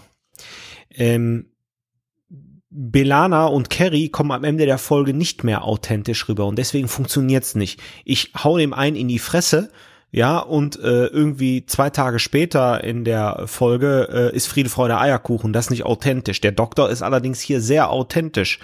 Ähm, an der Stelle. Und auch Tom Paris ist authentisch, der da zur Krankenschwester befördert wird, der alles falsch macht, der sagt von vornherein, ich kann's nicht, ich habe nur einen Kurs da irgendwie mal belegt. Und das funktioniert. Und das ist eigentlich was. Ähm, äh, in der Folge positiv ist und was funktioniert, was aber auch in der ersten Staffel halt positiv funktioniert, wenn das authentisch gemacht wurde, ist das in Ordnung. Und bei Chakoti ist es nicht authentisch wieder. Er ist so ein bisschen, Malte hat das ja gerade gesagt, so ein bisschen Schwächling, hat aber Dings war Terrorist und hat dieses Magieschiff angeführt. Das passt auch nicht ganz zusammen. Ähm, und da haben wir halt wieder so, so, so ein bisschen Konflikt und deswegen geht der Funke nicht rüber. Aber äh, wir haben Charaktere, wo der Funke rübergeht und Malte hat das auch schon gesagt. Entwicklung ist da und die kommt leider erst später. Aber in der Folge, ähm, ja, leider nicht. Und hier haben wir halt für dieses Kess äh, Ding halt auch so ein bisschen Ursprung. Ja. Das ist ja ein schöner Aufhänger, um äh, weiterzuleiten auf die nächste Folge, denn auch da spielt Chakotay eine nicht ganz unerhebliche Rolle. Ich hatte mir für diese erste Folge nur noch eine Frage aufgeschrieben, die wir noch nicht behandelt haben. Und eigentlich haben wir sie behandelt, nämlich die Frage, war das ein guter Auftakt in die Serie nach dem Pilotfilm? Also ich habe schon rausgehört, ihr seid da sehr skeptisch. Ich fand Maltes Idee super. Man hätte noch mal Kaysen auftauchen lassen müssen, um diesen Plot äh, halt zu beenden. Das wäre geschickter gewesen, wenn das Schiff so halb Schrott ist nach dem Piloten. Ja, also ich bin davon entfernt zu sagen, dass es ein kompletter Fail war, war also dass das überhaupt nicht hingehauen hat und die ganze Serie hier zu begraben war an der Stelle. Ihr wisst ja, ich bin ja der Serie per se eher wohlgesonnen. Aber ein überzeugender Start sieht auch anders aus. Also das ähm, ist aus heutiger Sicht, kann man das jetzt positiv betrachten, weil man weiß, dass die Serie irgendwo noch einen besseren Pfad nachher einschlägt. Aber aus damaliger Sicht, naja, Fragezeichen. Also, ich finde es witzig, denn mir hat diese Folge ziemlich gut gefallen. Ähm, ich finde schon, sie hat ihre Schwächen und einige Sachen sind aus heutiger Sicht komplett offensichtlich. Also die Diskussion, wer soll Chefingenieur werden, ich weiß natürlich, dass es am Ende Belana geworden ist und dann ist auch völlig klar, wie die Entwicklung wohl laufen wird. Ähm, aber dass man eben mit äh, Ressourcenmangel, mit Energiemangel startet, dass man viele Probleme hat und nicht so genau weiß, welches man am ersten lösen soll oder als erstes. Ähm, dass man dann aber auch noch beschließt, da ist ein Notruf und wir müssen dem nachgehen. Wer wären wir denn sonst? Und sich daraus automatisch der weitere Verlauf dieser Folge entwickelt. Das fand ich eigentlich eine ziemlich gute Lösung. Also insofern, nach dieser Folge hatte ich eigentlich wirklich Lust weiterzugucken und auch danach kamen durchaus noch einige, wo ich wirklich Lust hatte. Äh, erst später kam ich dann an so einen Punkt, wo ich dachte, oh, das ist so ideenlos, was soll denn das jetzt? Und ähm, na gut, aber da sind wir jetzt schon fast bei einem Überblick über die gesamte Staffel oder einer Bewertung der ersten zwei Staffeln oder so. So weit wollen wir ja noch gar nicht voranspringen. Insofern würde ich doch sagen, macht Thorsten am besten weiter mit der nächsten Folge, die wir besprechen wollen. Genau, und äh, hier muss ich ganz leider, leider einen kleinen Disclaimer einbauen. Malte hatte gesagt, das ist die 13. Episode der ersten Staffel. Gerade beim Anmoderieren ist es leider nur die 11. Episode der äh, ersten Staffel. Alle die Zuhörer, die jetzt ähm, ja schon das Feedback-Schwert und die Feder gezückt haben, sagten, boah, die drei da vom Trackcast, die kriegen wieder nix mit. Ähm, tja, könnt ihr leider, müsst ihr die Backspace-Taste äh, drücken. Ähm, hier sitzen nämlich drei wirkliche Experten an Bord. So. so, Spaß beiseite. Ähm, elfte Episode der Verrat oder State of Flux ist eigentlich auch recht schnell erzählt. Ähm, nach einer Außenteam-Mission, wo man auch auf einen Kaysen trifft, gibt es einen Unfall an Bord eines Kaysen-Schiffes und die Ursache hierfür ist nach Untersuchung Föderationstechnologie, die nicht richtig eingebaut, ähm, da zum Unglück geführt hat. Und äh, die Ermittlungen lassen schnell äh, den Schluss zu, dass es entweder, wie wir auch gerade hatten, der arme Carrie ist oder auch Seska. Letzte übrigens Geliebte von Chakotay äh, zu Marquis-Zeiten und ähm, ja, wie sich nachher herausstellt äh, und nach einer Falle, die man Seska stellt, äh, ist sie tatsächlich eine Verräterin, die äh, ähm, die Technologie den Kardassianern gegeben hat. Und nicht nur das, sie ist in Wirklichkeit Kardassianerin und man hat sie in Chakotis Marquis-Truppe eingeschleust, um ihn auszuspionieren. Und die Folge endet damit, wie Seska flieht und auch die Voyager fliehen muss, da doch ganz viel K-Zone-Präsenz nun äh, auf dem Schirm auftaucht. Gleich an dieser Stelle die erste Korrektur. Du hattest gerade gesagt, dass sie die Technologie den Cardassianern geben wollte. Das war natürlich die Kazon. Ach, war natürlich die Kazon. Mist. Back Backspace-Taste 2.0. Ja, genau. Sehr gut. Jetzt müssen wir nur noch darauf warten, dass du irgendwie einen Dreher drin hast. Den kann Malte dann korrigieren und dann hat jeder mal bei jedem. Das wird garantiert noch vorkommen. Ja. Äh ähm, ja, also natürlich, sie hat den, äh, die Technologie den Kazon übergeben, weil sie Cardassianerin ist. Ich habe mich schon so drauf gefreut, äh, zu sagen, dass sie Cardassianerin ist und gar keine Bajoranerin, die gute Seska. So, jetzt haben wir schon ein paar Mal Seska gesagt. Wie findet ihr den Charakter denn? Ich kann es nicht wirklich erklären, aber Seska ging mir immer schon auf den Keks. Also schon in der ersten Folge, wo sie auftaucht. Ich glaube, das war die Folge auch Parallaxe, wo sie irgendwie am Rande mal zu sehen ist. Äh, mochte ich sie nicht besonders. Und das hat sich im Lauf der Serie eher noch verstärkt. Im, naja, im Lauf der ersten halben Staffel quasi. Äh, danach war sie erstmal eine ganze Zeit lang, glaube ich, nicht mehr dabei. Äh, nach diesem Verrat, wo sie mit den Kazon geflüchtet ist.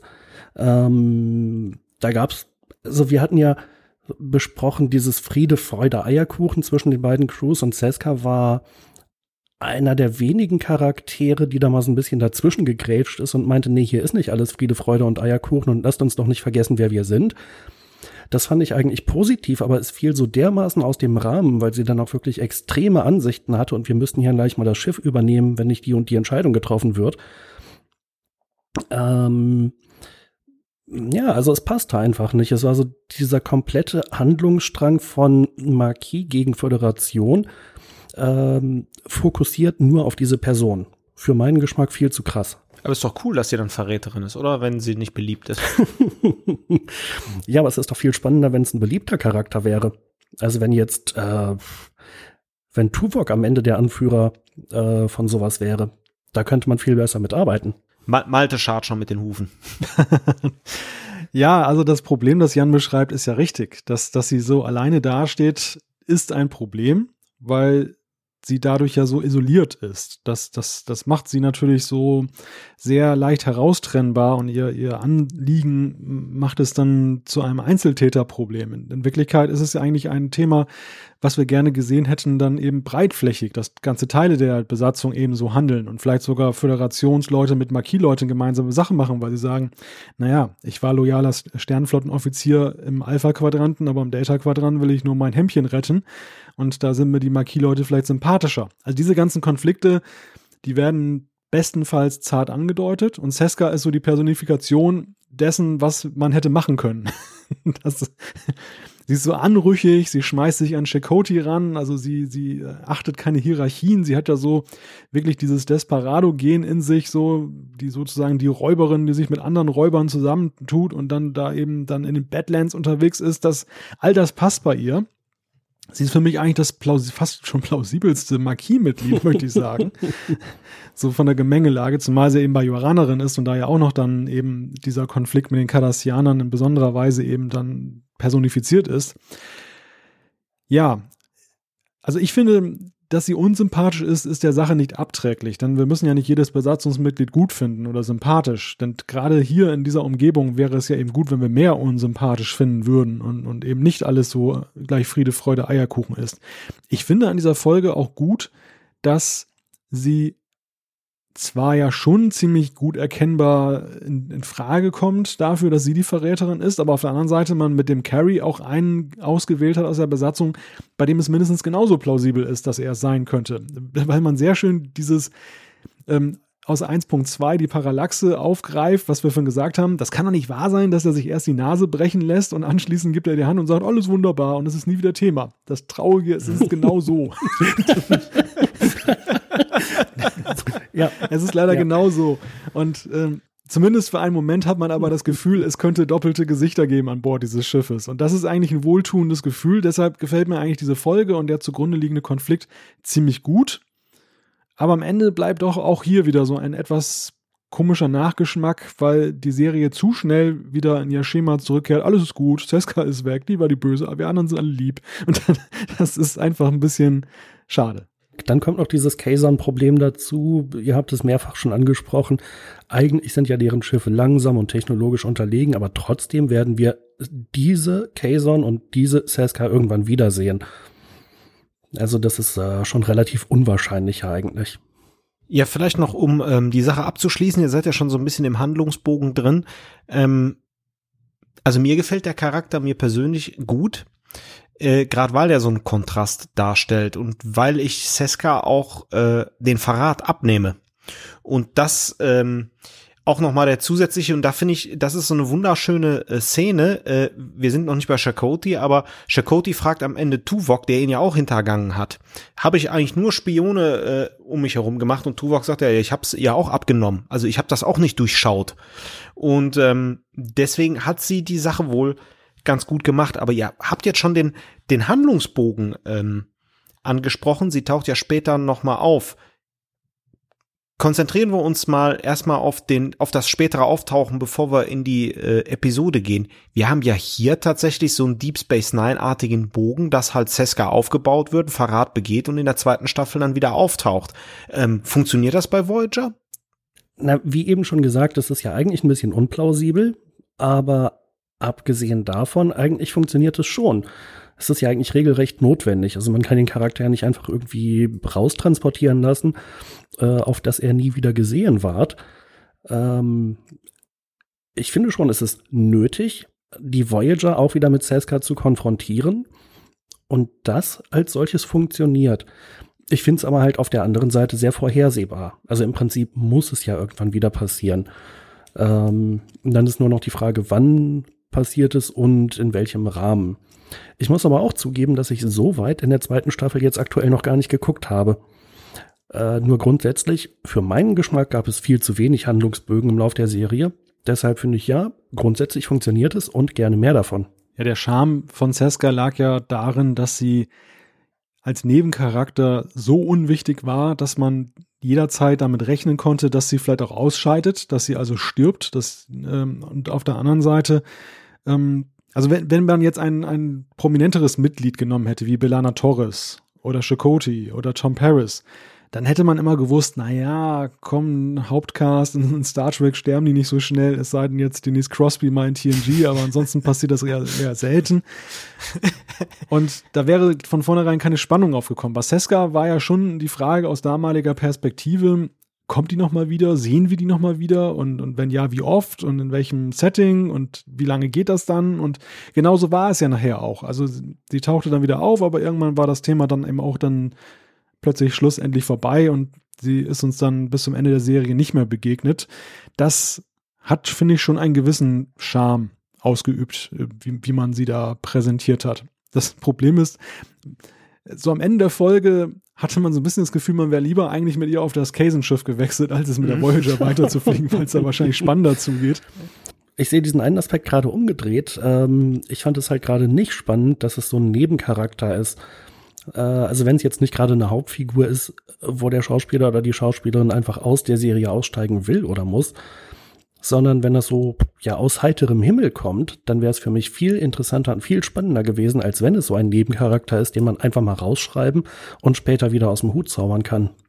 Nein, also ich finde, der, der Unterschied ist ja, Seska kann ja wesentlich leichter im Delta-Quadranten für die Voyager einen Schaden erzeugen, als das bei einem nebensächlichen Charakter äh, im, im Alpha-Quadranten der Fall gewesen wäre. Also da müsste, glaube ich, schon jemand Hochdekoriertes rausgehen, der ein großes Geheimwissen hat vielleicht, um der Föderation zu schaden. Aber hier ist es so, die Voyager ist sowieso nahezu schutzlos. Und wenn da jetzt einer rausgeht, der ganz simples Wissen hat. Wir sehen es ja hier schon mit dem Replikator, was da äh, für Probleme daraus erwachsen können, wenn Technologie da eben weitergegeben wird und dann lassen wir das Waffensystem dann eben rausgehen und so das, das finde ich, macht einen gewissen Charme aus. Also der kleinste Fähnrich kann ja hier im Grunde die, die Machtverhältnisse im Delta-Quadranten nachhaltig beeinflussen. Im Alpha-Quadranten ist das nicht so leicht möglich. Also wenn wir jetzt mal ganz, ganz weit über den Tellerrand von Star Trek rausspringen, dann waren auch Bradley Manning und Edward Snowden keine besonders hochdekorierten Leute in höchsten Positionen und waren trotzdem in der Lage, äh, wirklich große Veränderungen herbeizuführen oder jedenfalls ein großes Bewusstsein zu schaffen. Deshalb kann ich mich diesem Argument nicht so vollständig anschließen, dass es nur im Delta-Quadranten möglich ist, dass ein in Anführungszeichen kleiner Charakter so große Auswirkungen hat.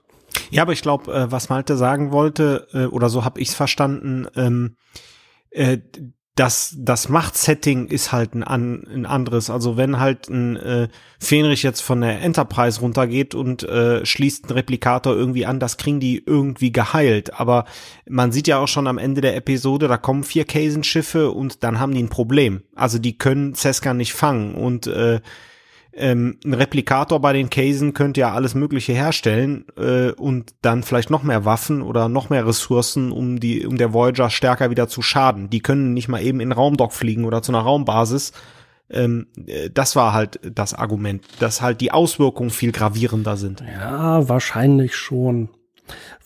An der Stelle stört mich dann noch so ein Aspekt, ähm, dass Seska also plötzlich so eine super, ja, was weiß ich, Terroristin, super Systemadministratorin oder irgendwie sowas ist, äh, die also während sie auf der Krankenstation liegt, noch irgendwie in der Lage ist, ihre Kommunikation so aussehen zu lassen, als wäre sie eigentlich vom Maschinendeck gekommen, aber dann doch von der Krankenstation, um alle zu verwirren.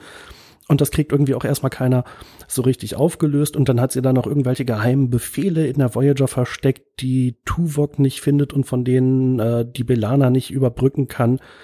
Ähm, also plötzlich ist sie so eine, so ein halber super Bösewicht aus einem James Bond-Film. Das finde ich eigentlich noch in Ordnung, weil diese ganzen Marquis-Mitglieder, das ist ja wie so eine Autoaufbrecher-Gang. Also da weiß jeder, wie man mit einer Büroklammer so ein Mercedes mal eben auf, aufschließt.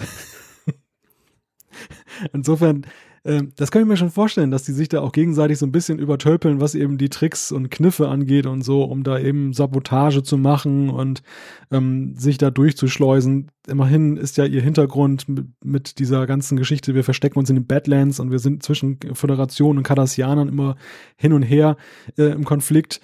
Das, das erfordert ja schon so ein bisschen Heimtücke und, und, und dass man gewieft ist, um da zu überleben. Das, das kaufe ich ihr ab.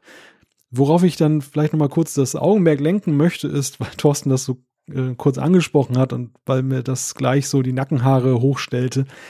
Chakoti, der wird ja einmal mehr als Oberschlaffi eigentlich dargestellt. Also das ist ja wirklich erstaunlich, welche Führungsschwäche dieser Mann hat und wie, wie, ja, natürlich äh, dieses Beipflichten von Tuvok, das entschärft das so ein bisschen, diese Schmach von zwei Doppelagenten be befuppt worden zu sein. Aber auf der anderen Seite bleibt es ja ein Stück weit irgendwo ähm, ein ziemlicher Hammer, dass auf so einem kleinen Schiff da links und rechts von ihm saßen die Leute, die jeweils für eine andere Regierung gearbeitet haben. Das, der, der merkt auch nicht viel, der Chakoti. Also man muss ihm zugute halten, dass äh, Seska ihn sexuell verführt hat. Ich vermute jedenfalls, dass Tuvok das nicht getan hat. Aber diese Anspielung auf den tierischen Ratgeber, das ist ja auch schon so ein bisschen, dass man ihn gar nicht ernst nimmt, oder? Also, das, so, wo gefragt wird, hast du mit deinem tierischen Ratgeber schon gesprochen? Ja, diese ganze Indianergeschichte finde ich ja ohnehin sehr komisch. Ich weiß nicht, da kann ich, kann ich äh, die ganze Serie hindurch nichts mit anfangen. Ich, ich finde auch immer schlecht gemacht in dem Zusammenhang, wenn da schon mal drauf angespielt wird, hört man im Hintergrund so einen Flötenton von der Panflöte und dann so, ja, so und, und Achtung, lieber Zuschauer, jetzt wird's nochmal indianisch mythisch hier an der Stelle. Aber äh, Malte, ich kann dir da auch wieder nur recht geben, ähm, aber vielleicht ist die Folge deswegen so interessant, ist, Jack Cody ist ja schon ein Weichspüler. Und ähm, die Motivation funktioniert ja dann auch wiederum. Das wurde ja auch erkannt, dass das eher der schwächere Part ist. Ähm, in den folgenden Episoden zu diesem Handlungsbogen, aber ich will jetzt, jetzt auch nicht zu viel äh, spoilern. Trotzdem ähm, finde ich es ganz interessant, wie sie Seska die Falle stellen. Also auch von der Handlung her äh, finde ich das doch eine spannende Episode. Also die hat den Twist, ich will schon wissen, was da jetzt los ist. Und als sich das so zuspitzt, ist das schon interessant. Auch die Falle, die die äh, Seska stellen, oder wie findet ihr das?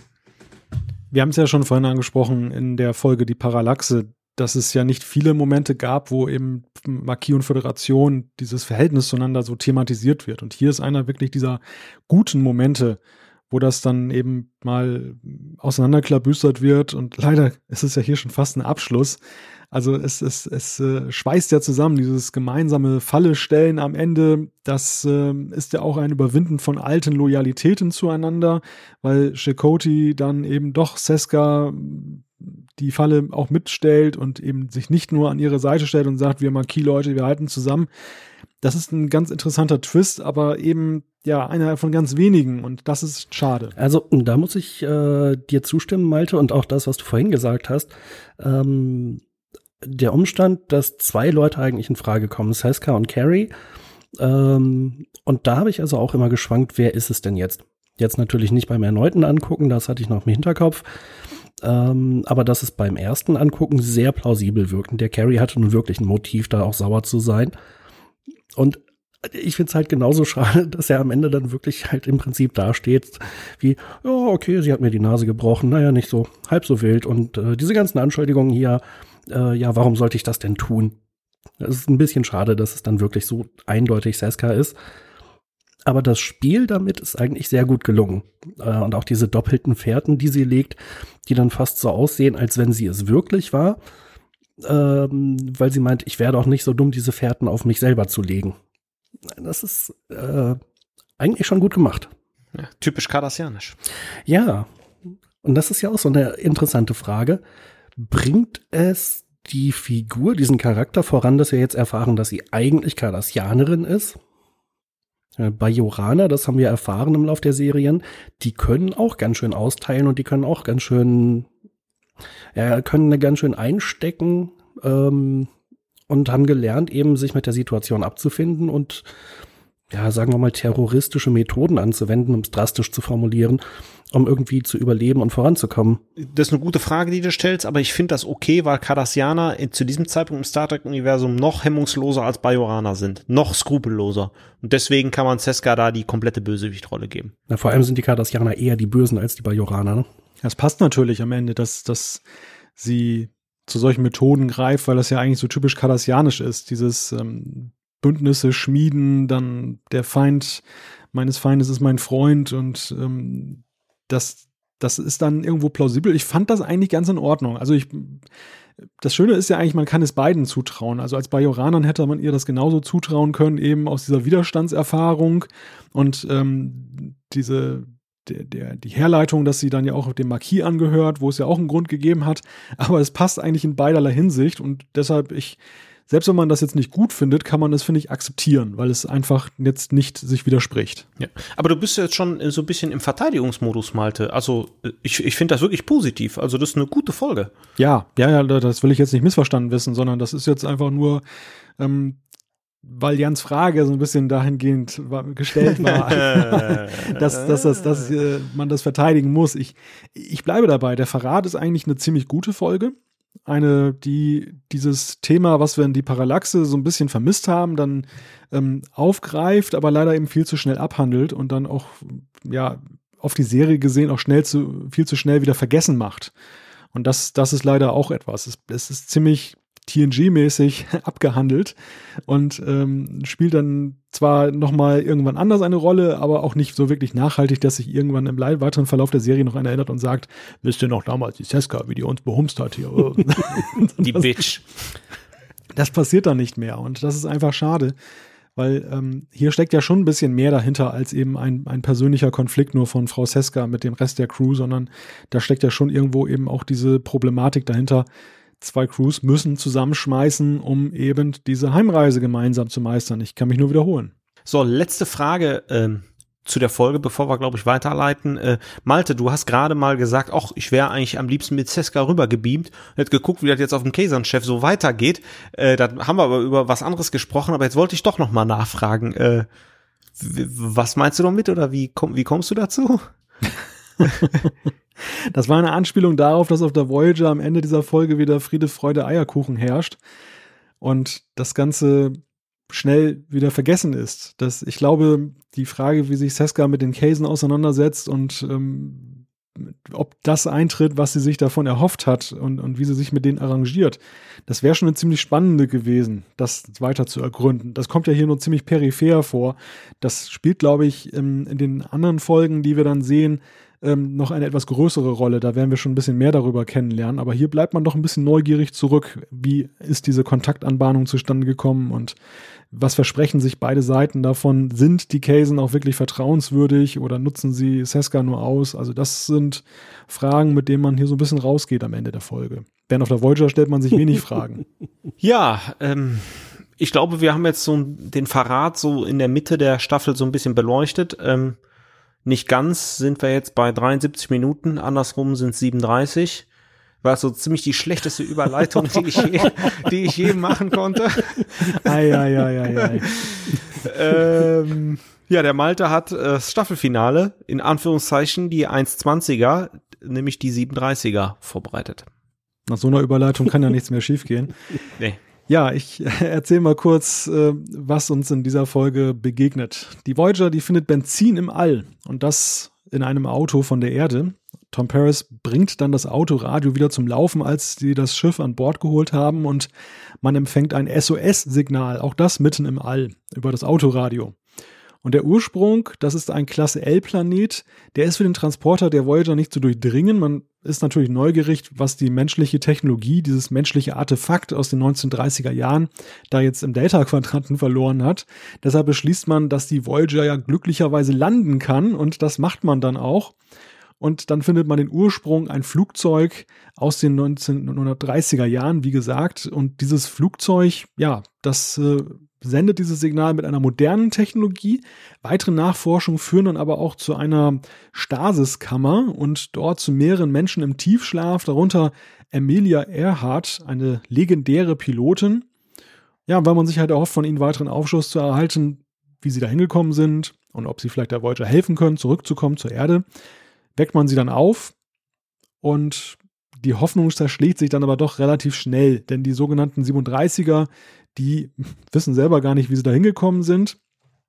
Und die, ähm, ja, die, die anderen auf dem Planeten, ihre Nachfahren, die von den Priori der Spezies, die die 37er entführt haben und in Delta-Quadrant gebracht haben, um sie zu versklaven, beziehungsweise deren Nachkommen, ja, die haben diese Priori in die Flucht geschlagen, jegliche Technologie ist verschwunden und keiner weiß mehr irgendwas und dementsprechend kann man der Voyager dann nicht mehr weiterhelfen. Aber am Ende stellt sich eine Frage, nämlich da bleiben, wo die Menschen sind oder weiterfliegen. Soweit der Inhalt. Und ich greife diese Frage gleich mal auf. Da bleiben oder weiterfliegen, Thorsten. Wie hättest du dich entschieden? Weiterfliegen. Jan? Ja, ich meine, was soll man auf dem Planeten mit hunderttausenden Einwohnern und großen Städten, die man nie zu sehen bekommt? das ist ein Argument. Ganz einfache Entscheidung.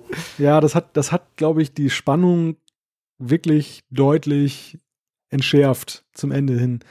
Also diese, dieses Dilemma, vor dem die da gestanden haben, konnte man sich halt bestenfalls in der Fantasie ausmalen, aber so wirklich tatsächlich konnte man diesen Reiz jetzt nicht nachvollziehen, weil das, was man nicht sieht, das äh, ist halt immer schwer, ja, schwer als Reiz, Reiz auszumachen. Das stimmt wohl. Ja, ja, also nicht nur das, sondern alles, was man von diesem Planeten sieht, das sind irgendwie drei Typen mit äh, komischen Uniformen, äh, die mich an die Junkies aus der ersten TNG-Folge erinnert haben, diese Klonkrieger oder sowas.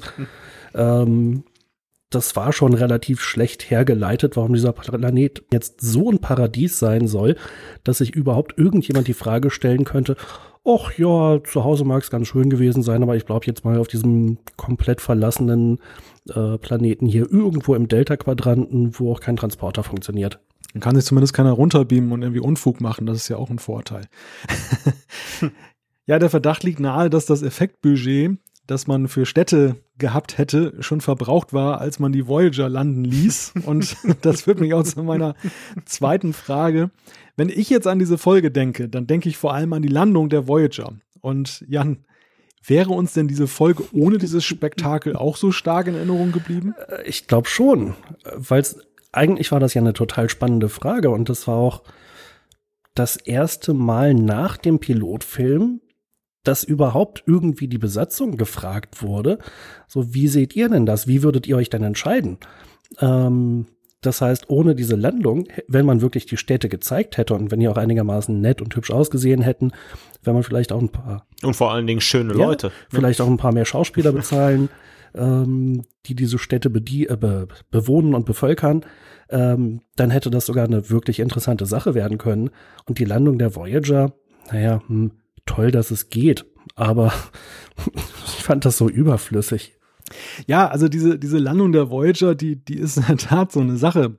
Wenn man mal nachliest, ist es so, man hat ja schon sehr früh, als man die, die Serie konzipierte, sich überlegt, das wäre doch cool, wenn man dieses Raumschiff landen lassen könnte. Das, das ging, wenn ich das richtig gelesen habe, auch so ein bisschen um die Unterscheidbarkeit zur Enterprise, die ja nun bekanntermaßen nicht landen kann, oder wenn sie landet, kriegt man sie nicht wieder hoch wie in Generations. Und deshalb hat man sich dann gedacht, ähm, das, das wäre doch ein sinnstiftendes Element. Finde ich persönlich jetzt auch erstmal durchaus charmant, die Idee. Allerdings, in der ganzen Serie hat sie, ist sie, glaube ich, einmal kontrolliert gelandet Einmal ist sie abgestürzt in Timeless, aber danach ähm, oder davor, glaube ich, kann ich mich an keine weitere Begebenheit erinnern, wo die Voyager gelandet ist. Und es ist, bleibt ja auch so ein bisschen die Frage, ist das jetzt eigentlich riskant, so ein Raumschiff landen zu lassen, weil man ja auch Alarmstufe Blau ausruft? Oder ist das jetzt, ist das jetzt eigentlich ein ganz natürlicher Vorgang? wann sollte man landen, wann ist es zu riskant, also das steht so ein bisschen isoliert da. Ich, ich muss sagen, also ich finde find das nach wie vor reizvoll, diese Szene, wo die wirklich landet und dann diese Füße da ausfahren und die dann da so steht. Leider war das Modell ein bisschen unverhältnismäßig. Wenn man mal guckt, der Maßstab stimmt nicht ganz. Die Menschen waren riesengroß und das Raumschiff klitzeklein. Also da hätten bestenfalls zehn Leute reingepasst. die Voyager, die da hinten am, am Stand, das hat man dann wohl auch im Laufe der Dreharbeiten gemerkt und hat dann noch so eine Felskette da eingebaut, damit da man sagen kann, ja, die Felsen waren ziemlich groß. die, äh, die Voyager ist übrigens größer als die Classic Enterprise, ne?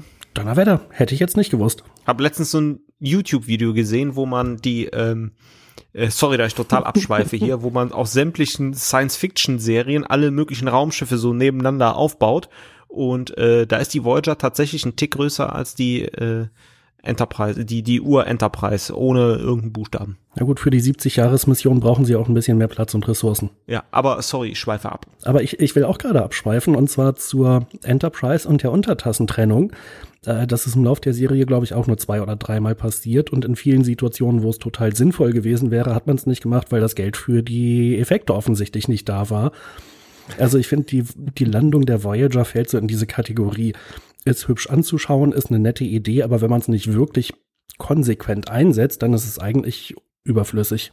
Äh, Malte, du hast ja super schön gefragt mit, äh, könnte, könnte man sich an die Folge erinnern, äh, wenn die Landung nicht gewesen wäre. Ich bin bei der Folge so ein bisschen hin und her gerissen. Mm, auf der einen Seite finde ich das mit der Landung einfach eine coole Sequenz. Auch mit diesem ganzen Alarmstufe Blau und dies und das und jenes, dann lassen die das Plasma da ab und das total spannend. Ähm, äh, finde ich es cool. Auch cool die Tatsache, dass die wieder auf Menschen treffen. Und das ist irgendwie eine charmante Episode, um so ein bisschen Bezug zu nehmen. Dann aber stelle ich mir auch die Frage, hm, mir war erst beim Gucken bewusst oder als wir die Folge ausgewählt haben, verdammt, das ist ja ein Staffelfinale.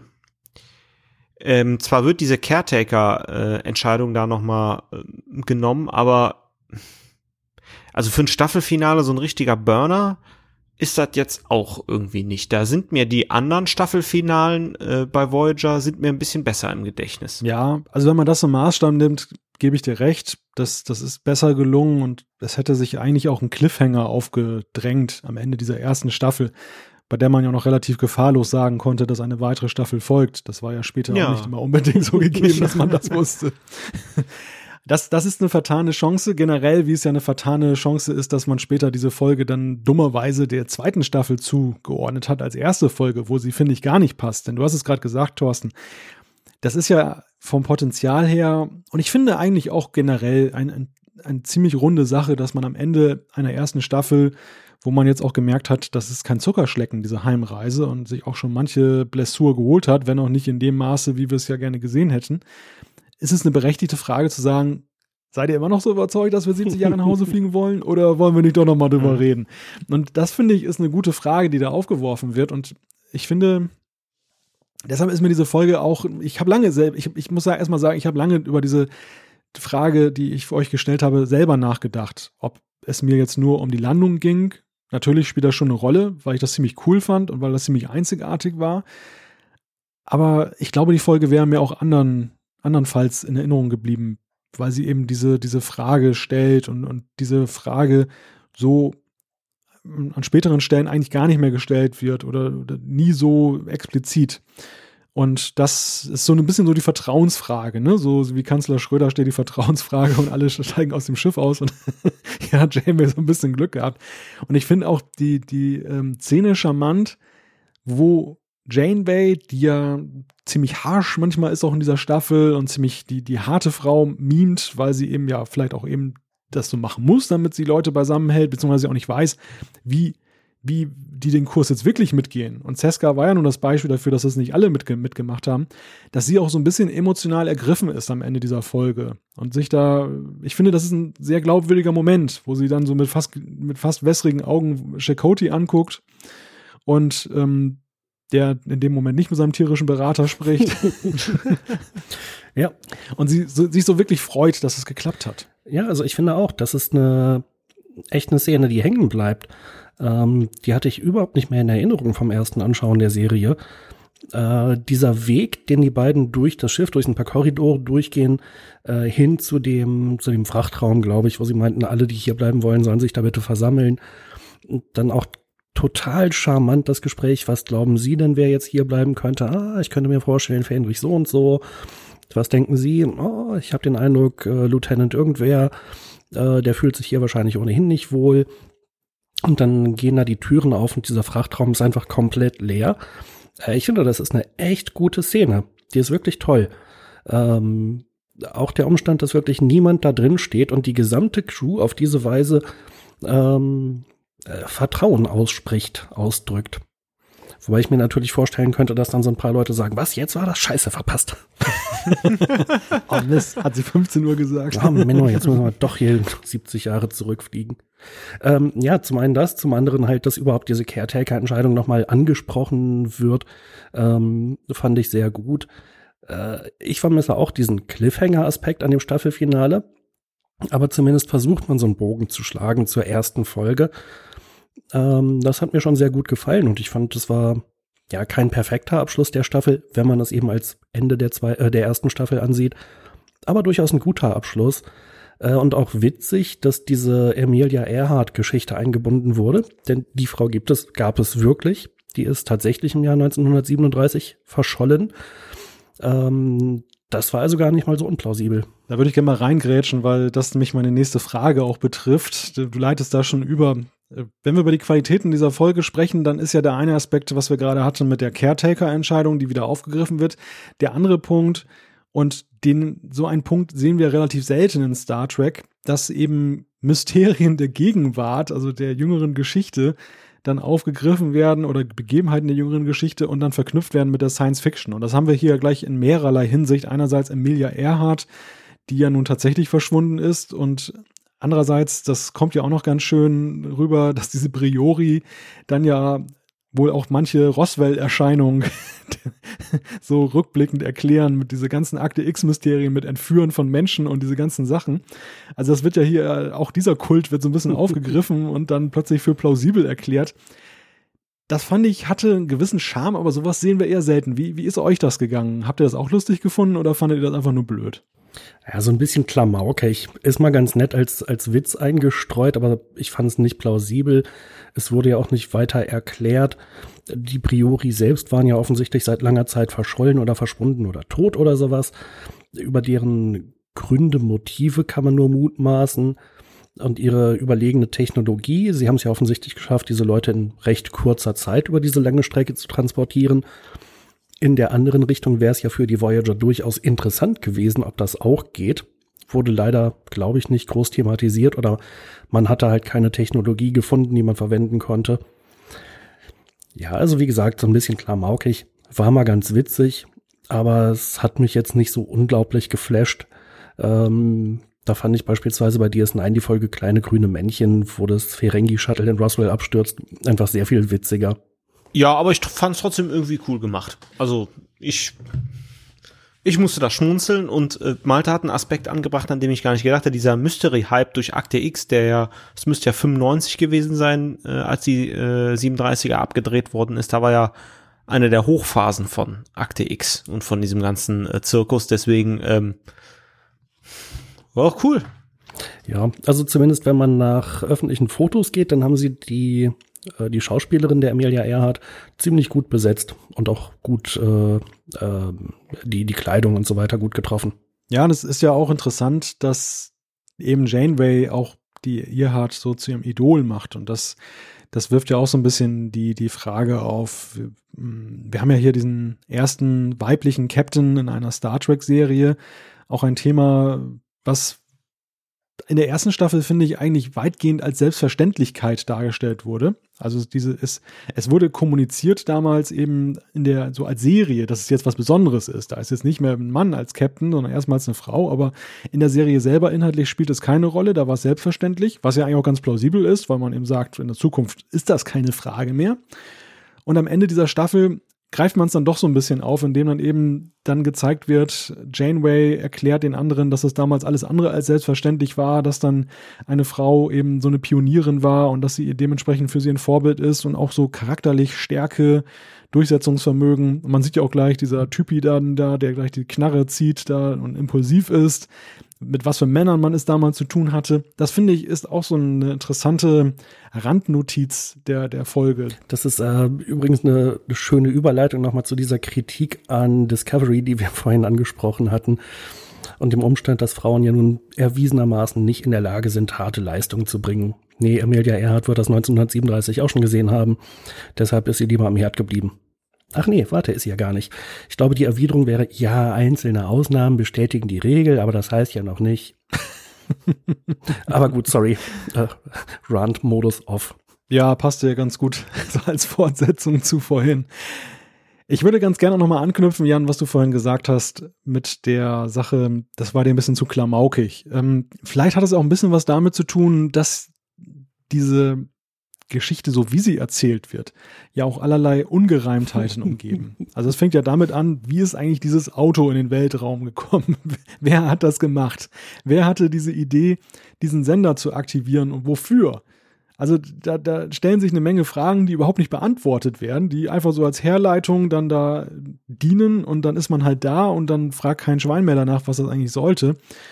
Und das gleiche gilt ja auch für die Priori die, die können 70.000 Lichtjahre mal eben überwinden. Warum fliegen die 70.000 Lichtjahre, um irgendein paar publige Menschen da zu entführen? Gibt es da, gibt's da im Delta-Quadranten nichts an? Und gleichzeitig sind die so hochtechnologisiert, dass sie, wie gesagt, diese Distanzen leicht überwinden können, lassen sich aber von so ein paar Idioten dann da gleich übertölpeln und ihre ganzen Technologie berauben und womöglich noch töten. Das, das ist alles so ein bisschen mit, nicht völlig unplausibel, aber doch mit allerlei Fragezeichen verbunden, die mit dem man aus dieser Folge so ein bisschen, ich möchte nicht sagen unzufrieden, aber schon so ein bisschen nicht voll zufrieden herausgeht. Da, da komme ich ja gleich wieder in den nächsten Rant-Modus rein. ähm, es sind gar nicht mal so sehr diese Sachen, warum fliegt dieser Pickup da irgendwie durchs Weltall, äh, sondern äh, so eine so eine Fortsetzung von so Verwunderung über die Vergangenheit, die man auch in TNG schon oft genug gesehen hat. Ein Verbrennungsmotor? Ja, Sir, man hat früher Treibstoff verbrannt, um Fahrzeuge vorwärts zu bringen. Unvorstellbar. Genau derselbe Quatsch hier wieder. Die lesen da irgendwelche Elemente vor, die da irgendwie vorkommen. Hm, ist das nicht Petroleum? Was ist Petroleum? Ja. So als würde man sich heute fragen, eine Pferdekutsche? Was ist eine Pferdekutsche? Äh, dann, dann kommt dieses SOS-Signal. Und ich meine, Kommunikation, das ist so essentiell. Ich kann mir echt nicht vorstellen, dass man in der Sternenflotte im 24. Jahrhundert nicht mal irgendwie gehört hat, was Morsecode ist. Und SOS ist nichts anderes als ein Morsecode-Signal. Ähm, ich bin mir fast sicher, dass man das in unserer Zukunft im 24. Jahrhundert noch kennen wird. Wahrscheinlich sogar auch in dieser Form.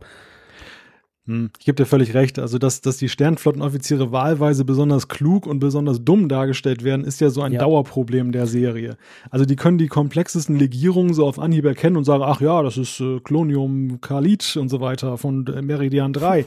Aber im nächsten Moment wissen sie nicht mal eine Kohlenstoffverbindung zuzuordnen und äh, sind ja alle so, ach, wie, wie, schlau und studiert und von der Akademie und überhaupt. Das, das, das ist in der Tat so ein, so ein, so ein Widerspruch. Zwei Beispiele hatte ich, glaube ich, noch. Und zwar, äh, Paris schaltet dann irgendwie das, das Radio ein ne, ähm, und sagt dann, es ist ein Funkwellenempfänger. Man nannte es AM-Radio. Oder ich weiß nicht, auf Deutsch war es wahrscheinlich das UKW-Radio oder sowas. Ähm, und alle stehen auch wieder davor, oh, was ist das denn? Und dann kommt natürlich noch die Frage, warum ähm, haben wir das eigentlich nicht mit den Sensoren der Voyager aufgefasst? Ja, einen solchen Sender, darüber verfügt die Voyager nicht. Entschuldigung, das sind Funkwellen. So ein Bullshit. Über was ja. für Sender oder Empfänger soll die denn sonst verfügen?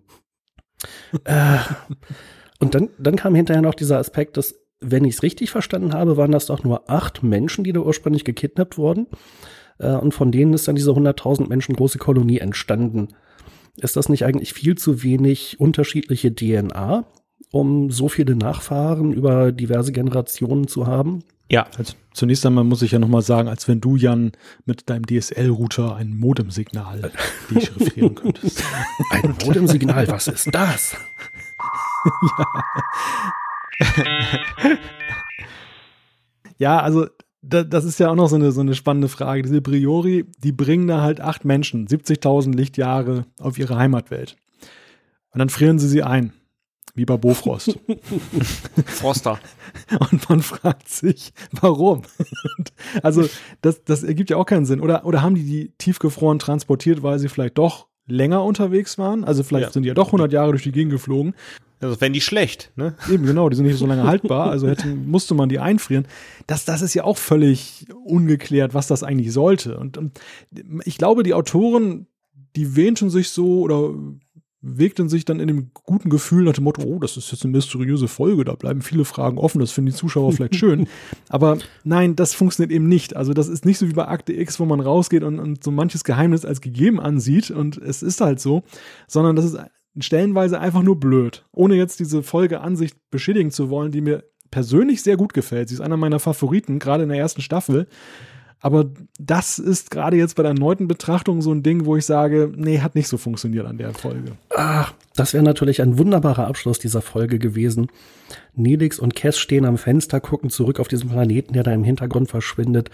Nelix nimmt Cass in den Arm und sagt ihr, Cass, die Wahrheit liegt irgendwo da draußen. Und raucht noch im Hintergrund eine Zigarette. Marke Morleys. Das macht Tuvok. Der, der übrigens einen Herzklabaster kriegt, als der am Auspuff schnüffelt, ne?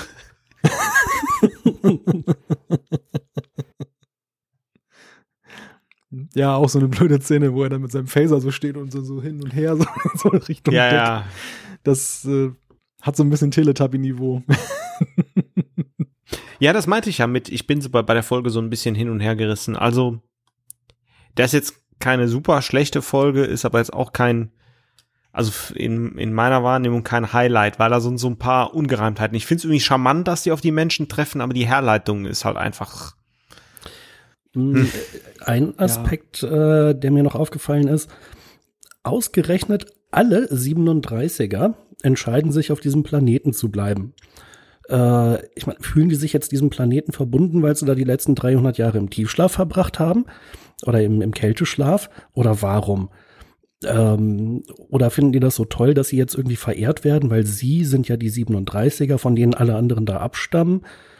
Äh, die hätten doch eigentlich genauso Grund zu sagen, ey, äh, ihr könnt uns mitnehmen zur Erde. Gut, okay, unsere Situation ist aussichtslos. Äh, wenn die Reise jetzt 70 Jahre dauert, haben wir trotzdem nichts verloren. Aber es ist immer noch die Erde und dort hätten wir auch Nachfahren. Ich hätte es super plausibel gefunden, wenn die Hälfte mindestens von denen gesagt hätte, könnt ihr uns bitte mitnehmen, wäre total, wäre total nett von euch. Ja. Oder vielleicht wenigstens ein Charakter, der da halt auch Profil gewonnen hätte. Das wäre super cool für die Serie gewesen. Nicht zu vergessen, das sind 37er, die haben da so einen japanischen Kriegsoffizier, dem man ja vorher noch die Waffe dann wegnimmt, weil man ahnt, oh, das könnte gefährlich werden. Und diese Menschen, die adaptieren ja sich sofort an diese neuen Gegebenheiten. Also die, die, die Japaner und die, die Amerikaner, die waren im Krieg. Später, später im Krieg, aber auf jeden Fall waren die Verhältnisse schon so, dass es sich auf einen Konflikt hinausging. Und das ist völlig unplausibel, dass die so, so friedlich auf einmal miteinander sind. Ach so, das ist Vergangenheit. Ja, Vergangenheit ist Vergangenheit. Also die, die stellen ihr ganzes Leben so, ein- so ein Stück weit in Frage. Und alles, was wir hier festgestellt haben, die Sache mit den Ungereimtheiten, die Sache mit den Charakteren, die Sache mit dem zu kleinen Effektebudget, all das wäre, glaube ich, lösbar gewesen, wenn man sich entschieden hätte, eine Doppelfolge daraus zu machen. Man hätte mehr Zeit gehabt, um die Dinge, die Geschichte besser zu erzählen. Man hätte die Charakterhandlung besser ausbauen können und man hätte durch zwei Folgen ja auch ein bisschen mehr Kohle auf der Hand gehabt, um eben nicht nur eine coole Landung zu zeigen, sondern auch vielleicht ein paar Städte und generell eben diesem Ganzen etwas mehr ja, Glanz zu geben. Und das Witzige ist ja, eine Staffel weiter mit der Kampf ums Dasein, ich will ja nicht zu viel vorwegnehmen, aber da sehen wir ja andererseits, dass es eben mit dem Cliffhanger, Cliffhanger so viel besser laufen kann. Also man kann immerhin sagen, sie haben daraus gelernt, aber schade eigentlich, viel zu spät. Ich hatte gerade noch eine Eingebung und zwar die letzte Folge der ersten TNG-Staffel ist sehr, sehr ähnlich in vielfacher Hinsicht. Das war die Folge Die neutrale Zone und da finden Sie auch irgendwelche Leute auf irgendeiner Sonde im Kälteschlaf. Die stammen dann irgendwie aus dem Jahr 1980 oder so, aber ansonsten sehr ähnlich. Da kann ich mich irgendwie gar nicht mehr dran erinnern. Erste Staffel TNG ist so, so weit weg. Das war auch keine besonders gute Folge. Immerhin tauchten die Romulaner auf. Die Romulaner. War das nicht mit dem Geld, wo der eine das Geld dann so, es gibt was, es gibt kein Geld mehr, oder? Ja, was so lange? Da müsste ich ja unglaublich Zinsen bekommen haben. Ich will sofort meinen Kontostand prüfen. ja, Geld ist irrelevant. Sagt dann, sagt ein goldener Roboter vor dem. Ja, und äh, Claire Raymonds, glaube ich, war Hausfrau. Hausfrau heißt das, sie hat äh, Häuser gebaut. Ja, die Tricorder funktionierten ja übrigens auf dem Planeten anscheinend auch nicht. Denn, wie gesagt, man hat beim Japaner die Waffe entdeckt, per in Augenscheinnahme und hat sie ihm abgenommen. Aber dass man aber auf den Gedanken kommt, dass die anderen auch bewaffnet sein könnten und vielleicht mal den Tricorder zückt, um zu schauen, was die so bei sich tragen, da ist wohl keiner drauf gekommen. Ja, oder die Umgebung, wo sich da diese na, am Ende ja dann doch Menschen anschleichen. Ja, ja, überhaupt die Schiffssensoren haben ja auch nicht funktioniert, dass man da auch die Städte nicht irgendwie mal gesehen mhm. hat. Also man wusste, man konnte wohl das, das AM-Signal lokalisieren, von dem man ja vorher noch nie gehört hat, aber auf der anderen Seite kann man, kann man da Strukturen überhaupt nicht erkennen. Selbst wenn man in die Atmosphäre eingetaucht ist, also dass man außerhalb das vielleicht nicht kann, ist ja vielleicht noch erklärbar mit, der Transporter funktioniert auch nicht. Aber spätestens, wenn man diese Atmosphäre durchquert hat, Irgend, mit irgendwas müssen die auch navigiert haben. Also irgendwie müssen die Sensoren ja funktioniert haben oder haben die da Sichtflug gemacht? Tja, gute Frage. So viel hat man ja von der Landung auch wieder nicht gesehen. Und irgendein Landeplatz muss ja auch irgendwie auserkoren worden sein. Das ist ja jetzt auch nicht so nach dem Motto, ach, da eben links, da ist noch eine Lücke mhm. frei. Ja. Das hätte ich makaber gefunden, wenn die dann wirklich auf so einem instabilen Grund im Comic wie beim Roadrunner und das wäre dann so abgeschmiert, das Schiff. Und dann, dann hätten sie da alle gestanden. Alle 100, wie viel haben sie da? 140, so, oh, Schiff ist abgeschmiert. Ja, ich glaube, die Nachhausereise könnte jetzt etwas länger dauern. Also, ich glaube, wir können an dieser Stelle auch sagen, und das ist ganz witzig, dass bei allen drei Folgen das ja mehr oder weniger so das, das Fazit ist. Keine dieser drei Folgen würde jetzt von uns das uneingeschränkte Prädikat sehr gut, ähm, kann man nicht besser machen, erhalten. Aber alle drei haben uns auf verschiedene Weise, ja, haben, haben uns positive Impulse gegeben, mal mehr, mal weniger.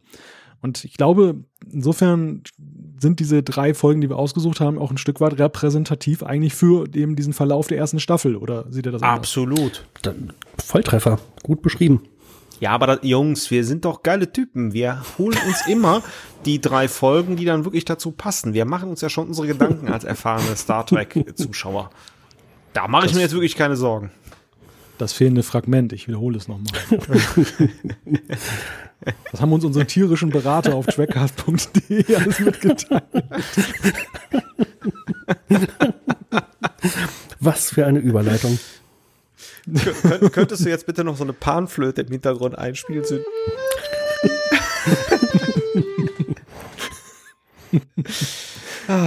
ja, tierische, tierische Berater. Gehen wir mal zum Feedback. ja, komm, also wir kriegen ja auch mal das Fett weg. Insofern ist es ja auch in Ordnung, wenn wir das umgekehrt auch mal machen, oder?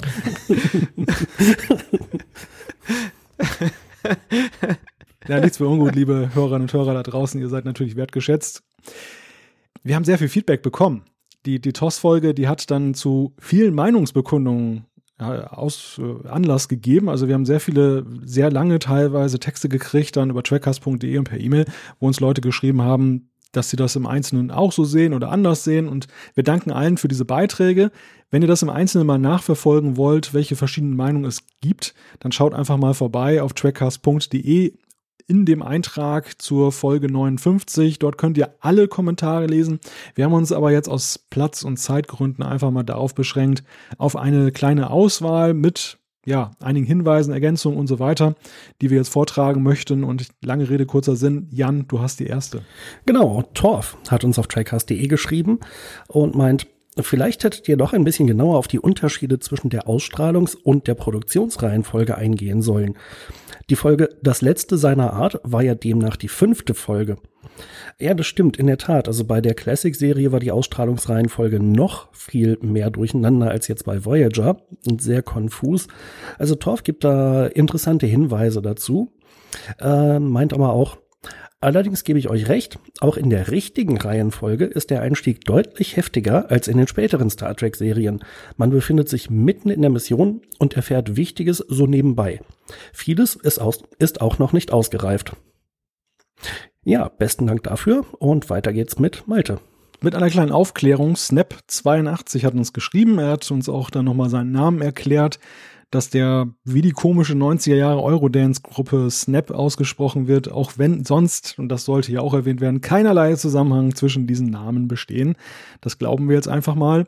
Aber Snap ist doch so Everybody Dance Now, oder? Ja, ich glaube. D, d, d, d. Und jetzt möchte ich auch gerne die Lyrics hören, Thorsten. nee, ich kann auch mit der Fistelstimme nicht so gut. Ach, schade.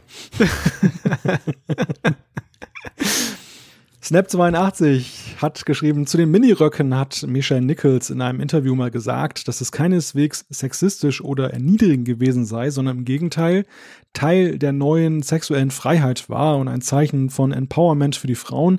Es sieht halt aus heutiger Sicht nur komisch aus. Das nimmt Bezug auf unsere ähm, Analyse, inwieweit eben ja, Janice, Janice Rand und, und ähm, Uhura dann eben durch ihr freizügiges Outfit möglicherweise das damalige Frauenbild bestätigt haben und Snap 82 weist uns darauf hin, dass das eben gerade eher das Gegenteil der ganzen Sache gewesen ist. Vielen Dank. Weiter geht's mit Thorsten. Ja, UK hat bei trackcast.de ähm, einen Hinweis gegeben, äh, das mit den Red Skirts, also mit den Rothemden, ist nach seinem Verständnis nur eine falsche Urban Legend.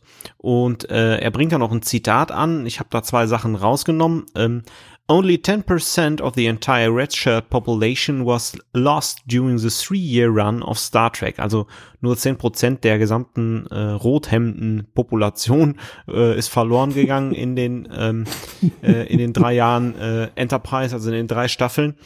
Um, security, we are only 20.9% of the entire crew, but there's a, a 61 chance that the next casualty in a, uh, it is a red shirt and a 65 chance this red shirt victim is a member of the security department. Also auch hier, ähm, geht's da wieder so ein bisschen in die andere Richtung. Ähm, die Sicherheit hat halt 20 Prozent der gesamten Crew ausgemacht, aber da war halt, äh, ist halt eine 62-prozentige Chance, dass der nächste Unfall ein, ein Rothemd trifft und da wiederum 65 Prozent Chance, dass das Rothemd auch noch der Sicherheitsabteilung äh, angehört. Hier haben wir übrigens einen sehr schönen mathematischen Fall der bedingten Wahrscheinlichkeit.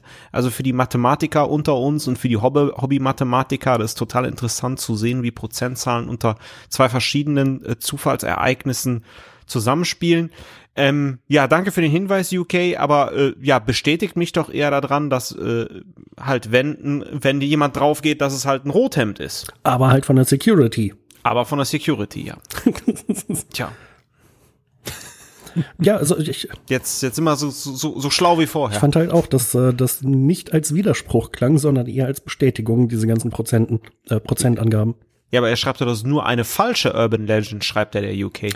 Äh, dass so viele Rothemden draufgehen. Ja, aber da hat er ja irgendwie, es gehen ja viele ja. Rothemden drauf, weil die gehören alle der Sicherheit ja, an. Also hat er, also entweder habe ich einen Denkfehler oder er, aber trotzdem danke für den Hinweis. Wenn du einen Denkfehler hast, dann habe ich genau den gleichen.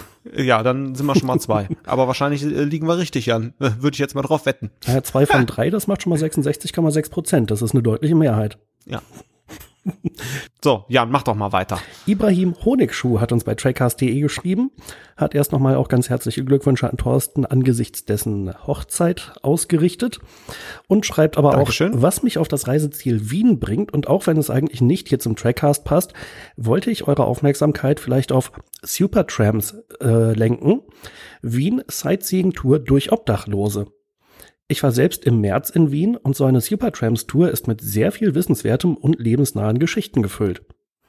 Ja, klingt super interessant. Herzlichen Dank für den Hinweis. Geben wir gerne weiter. Und weiter geht's mit Malte. Alles weitere dazu übrigens in unserem Reisecast. genau. Das hatten wir lange nicht mehr, diese Anspielung auf einen nicht vorhandenen anderen Podcast. ja, Mate Schrank hat über trackcast.de geschrieben und er schreibt, also ich fühle mich ja immer schon schlecht informiert, was Star Trek Discovery angeht, aber in den vergangenen Monaten habe ich wohl deutlich mehr mitbekommen als ihr. Tja, machen wir doch gerne. Wir tun so, als wenn wir nichts wissen, damit ihr euch da draußen besser fühlen könnt. Vielleicht könnt ihr das ja demnächst mal nachholen. Also er verweist einerseits darauf, dass der Schreiberstreik abgewendet wurde und Discovery dadurch nicht noch mehr Zeit verliert. Darüber hatten wir gesprochen, inwieweit der Autorenstreik vielleicht als Problem ähm, sich entwickeln könnte. Dem ist offenbar nicht so. Dann Rekha Sharma, vielen bekannt aus Battlestar Galactica, ist nun mit dabei. Da gucke ich Jan mal an und er guckt relativ erfreut. Der Name sagt mir was, aber ich weiß echt nicht mehr, welche Rolle da gespielt wurde bei Galactica. Ja, also wenn Jan das nicht weiß, dann wissen wir es sowieso nicht. Wobei ich jetzt gerade gerade noch überlege, äh, in der URL von dieser Meldung steht auch noch Kenneth Mitchell. War das nicht Lieutenant Commander Eddington oder liege ich da gerade völlig falsch? Ne, das ist Kenneth Marshall. Ah, okay, nah dran.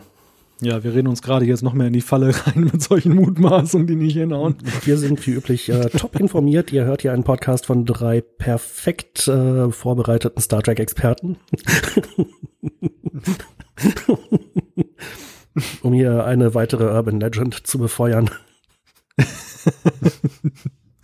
ja, zum Glück haben wir, haben wir keine roten Shirts an. Und dann gibt es noch verstörende Nachrichten, schreibt Mate Schrank. Ähm, Shazad Latif, wahrscheinlich habe ich den Namen jetzt völlig falsch ausgesprochen, sollte eigentlich den klingonischen Befehlshaber Koll spielen. Stattdessen wurde er jetzt als Lieutenant Tyler umbesetzt. Und ja, das wirft die Frage auf, da seit Anfang des Jahres gedreht wird, fragt man sich, wie so etwas möglich ist. Ja, vielleicht äh, so ähnlich wie bei dem Umstand, dass Tom Paris dann doch vom Assistenten der Krankenstation wegbeordert wurde. ja, oder der Tatsache, dass der gute alte Jeffrey Combs ja sowohl Brunt FCA als auch Vayun spielt. Das, ja, wer weiß. Ja, oder dass so eine Serie im Jahre 2017 dann anders in Blöcken gedreht wird und nicht Episode für Episode, dass dann eben vielleicht das zuerst zum Tragen kam zu einem späteren Zeitpunkt insofern unschädlich war, dass man erst gesagt hat, du, du machst die Rolle und dann hat man sich dann doch noch umentschieden. Keine Ahnung. Also das, das ist wieder so eine sehr spekulative Frage. Wir werden sehen. Ich habe jetzt ganz professionell nochmal ganz schnell Reka Sharma hinterher gegoogelt und weiß immer noch nicht genau, welche Rolle sie eigentlich bei Galactica gespielt hat. Aber. Ich mach derweil mal weiter. Äh, der Ketchup hat äh, eine sehr, sehr schöne und sehr, sehr, sehr, sehr, sehr, sehr lange Nachricht auf trackcast.de hinterlassen. Ähm, wo er sich auch mit unseren Aussagen der Bewertung der ersten Halbstaffel von TOS auseinandersetzt. Ich steige mal ein bisschen später ein. Betrachtet man also TOS aus seiner Zeit und seinem Kontext heraus, erklären sich ein paar Dinge, die euch vielleicht aufstoßen. Und dann gibt's da noch Kleinigkeiten. Das vorherrschende Format in der Zeit waren Western, weshalb Star Trek ein Trek im Namen hat und ein Frontier im Aufreißer. NBC war wohl vom Pilotfilm etwas überrascht, Sie haben wohl einen Western im Weltall erwartet und wie gesagt, eine Frau als erster Offizier war einfach nicht drin und haben es aber immerhin nochmal probiert. Die Kirk Speech ist sozusagen der pädagogische Anspruch Roddenberrys, während die Problemlösung per Cold eher Mainstream war. Trotzdem, erstaunlich oft für die Zeit wurden die Aliens nicht umgebracht, am Beispiel der Folge Horter hütet ihre Kinder. Und all das schreibe ich eigentlich nur, weil ich verstehen kann, dass man als Zuschauer im Jahr 2017 eine utopische Serie von 65 vielleicht etwas staubig findet.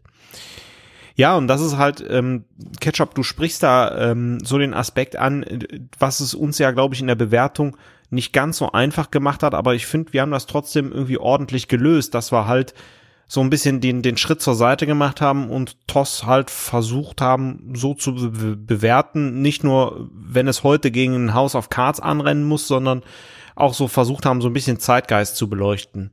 Ähm, aber das fasst es hier schön zusammen, die Problematik. Die Serie ist nun mal ein paar Jährchen älter.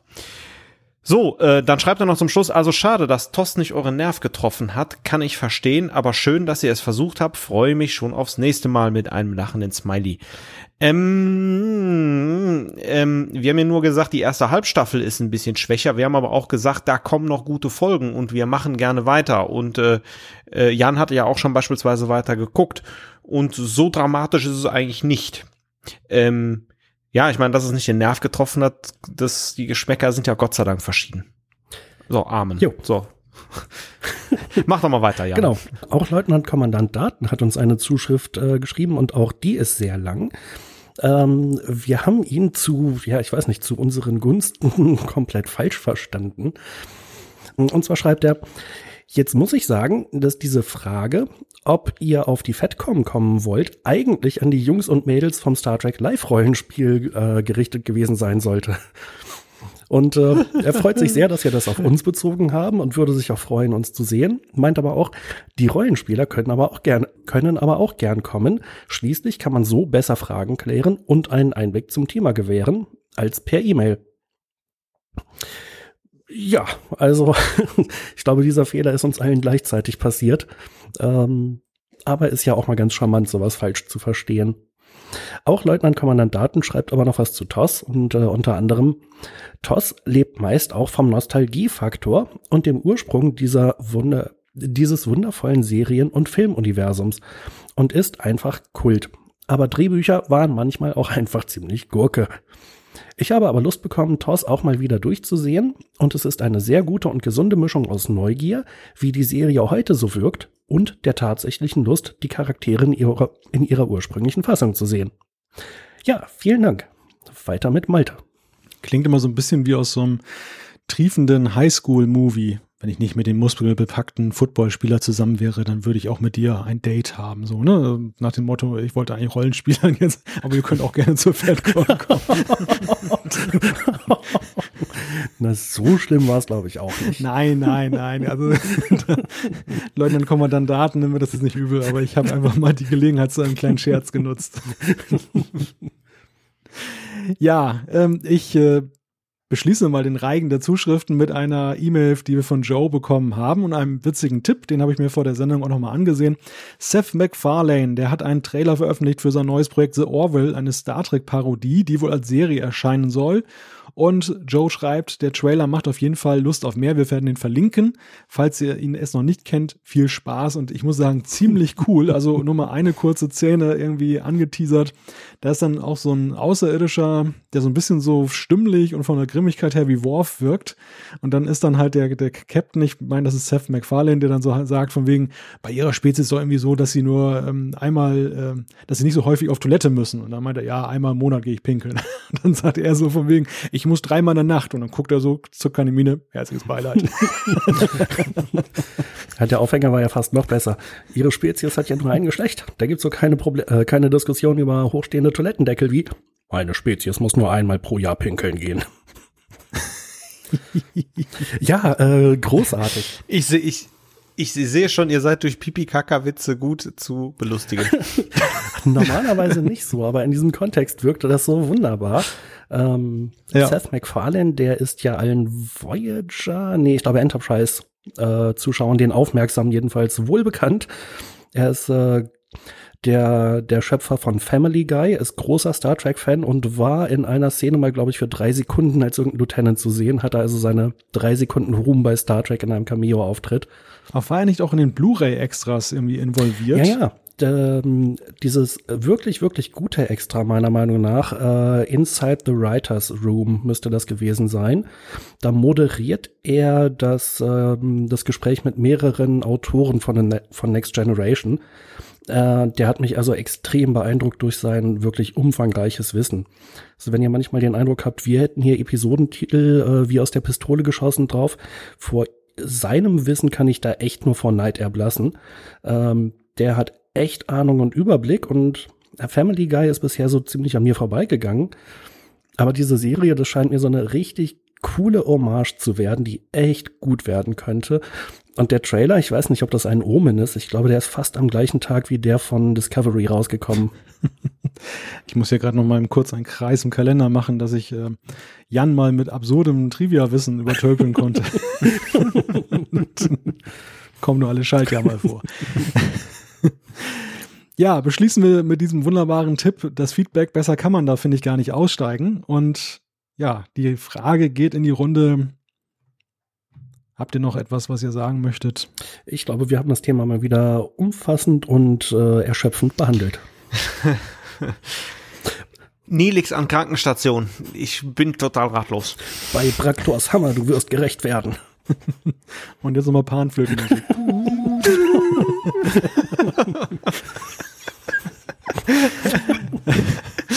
Lass uns doch unseren tierischen Berater aufsuchen. genau. Unser tierischer Berater teilt uns mit, dass dies der 60. Trackcast war. Wenn ihr uns schreiben möchtet, dann äh, schickt uns eine E-Mail an post.trackcast.de. Klickt auf den Gefällt mir Button bei Facebook oder folgt uns auf Twitter. Alle Infos zur Sendung gibt es auch auf www.trackcast.de. Wir freuen uns, wenn ihr auch beim nächsten Mal wieder einschaltet. Bis dann, macht es gut. Und tschüss. Adios.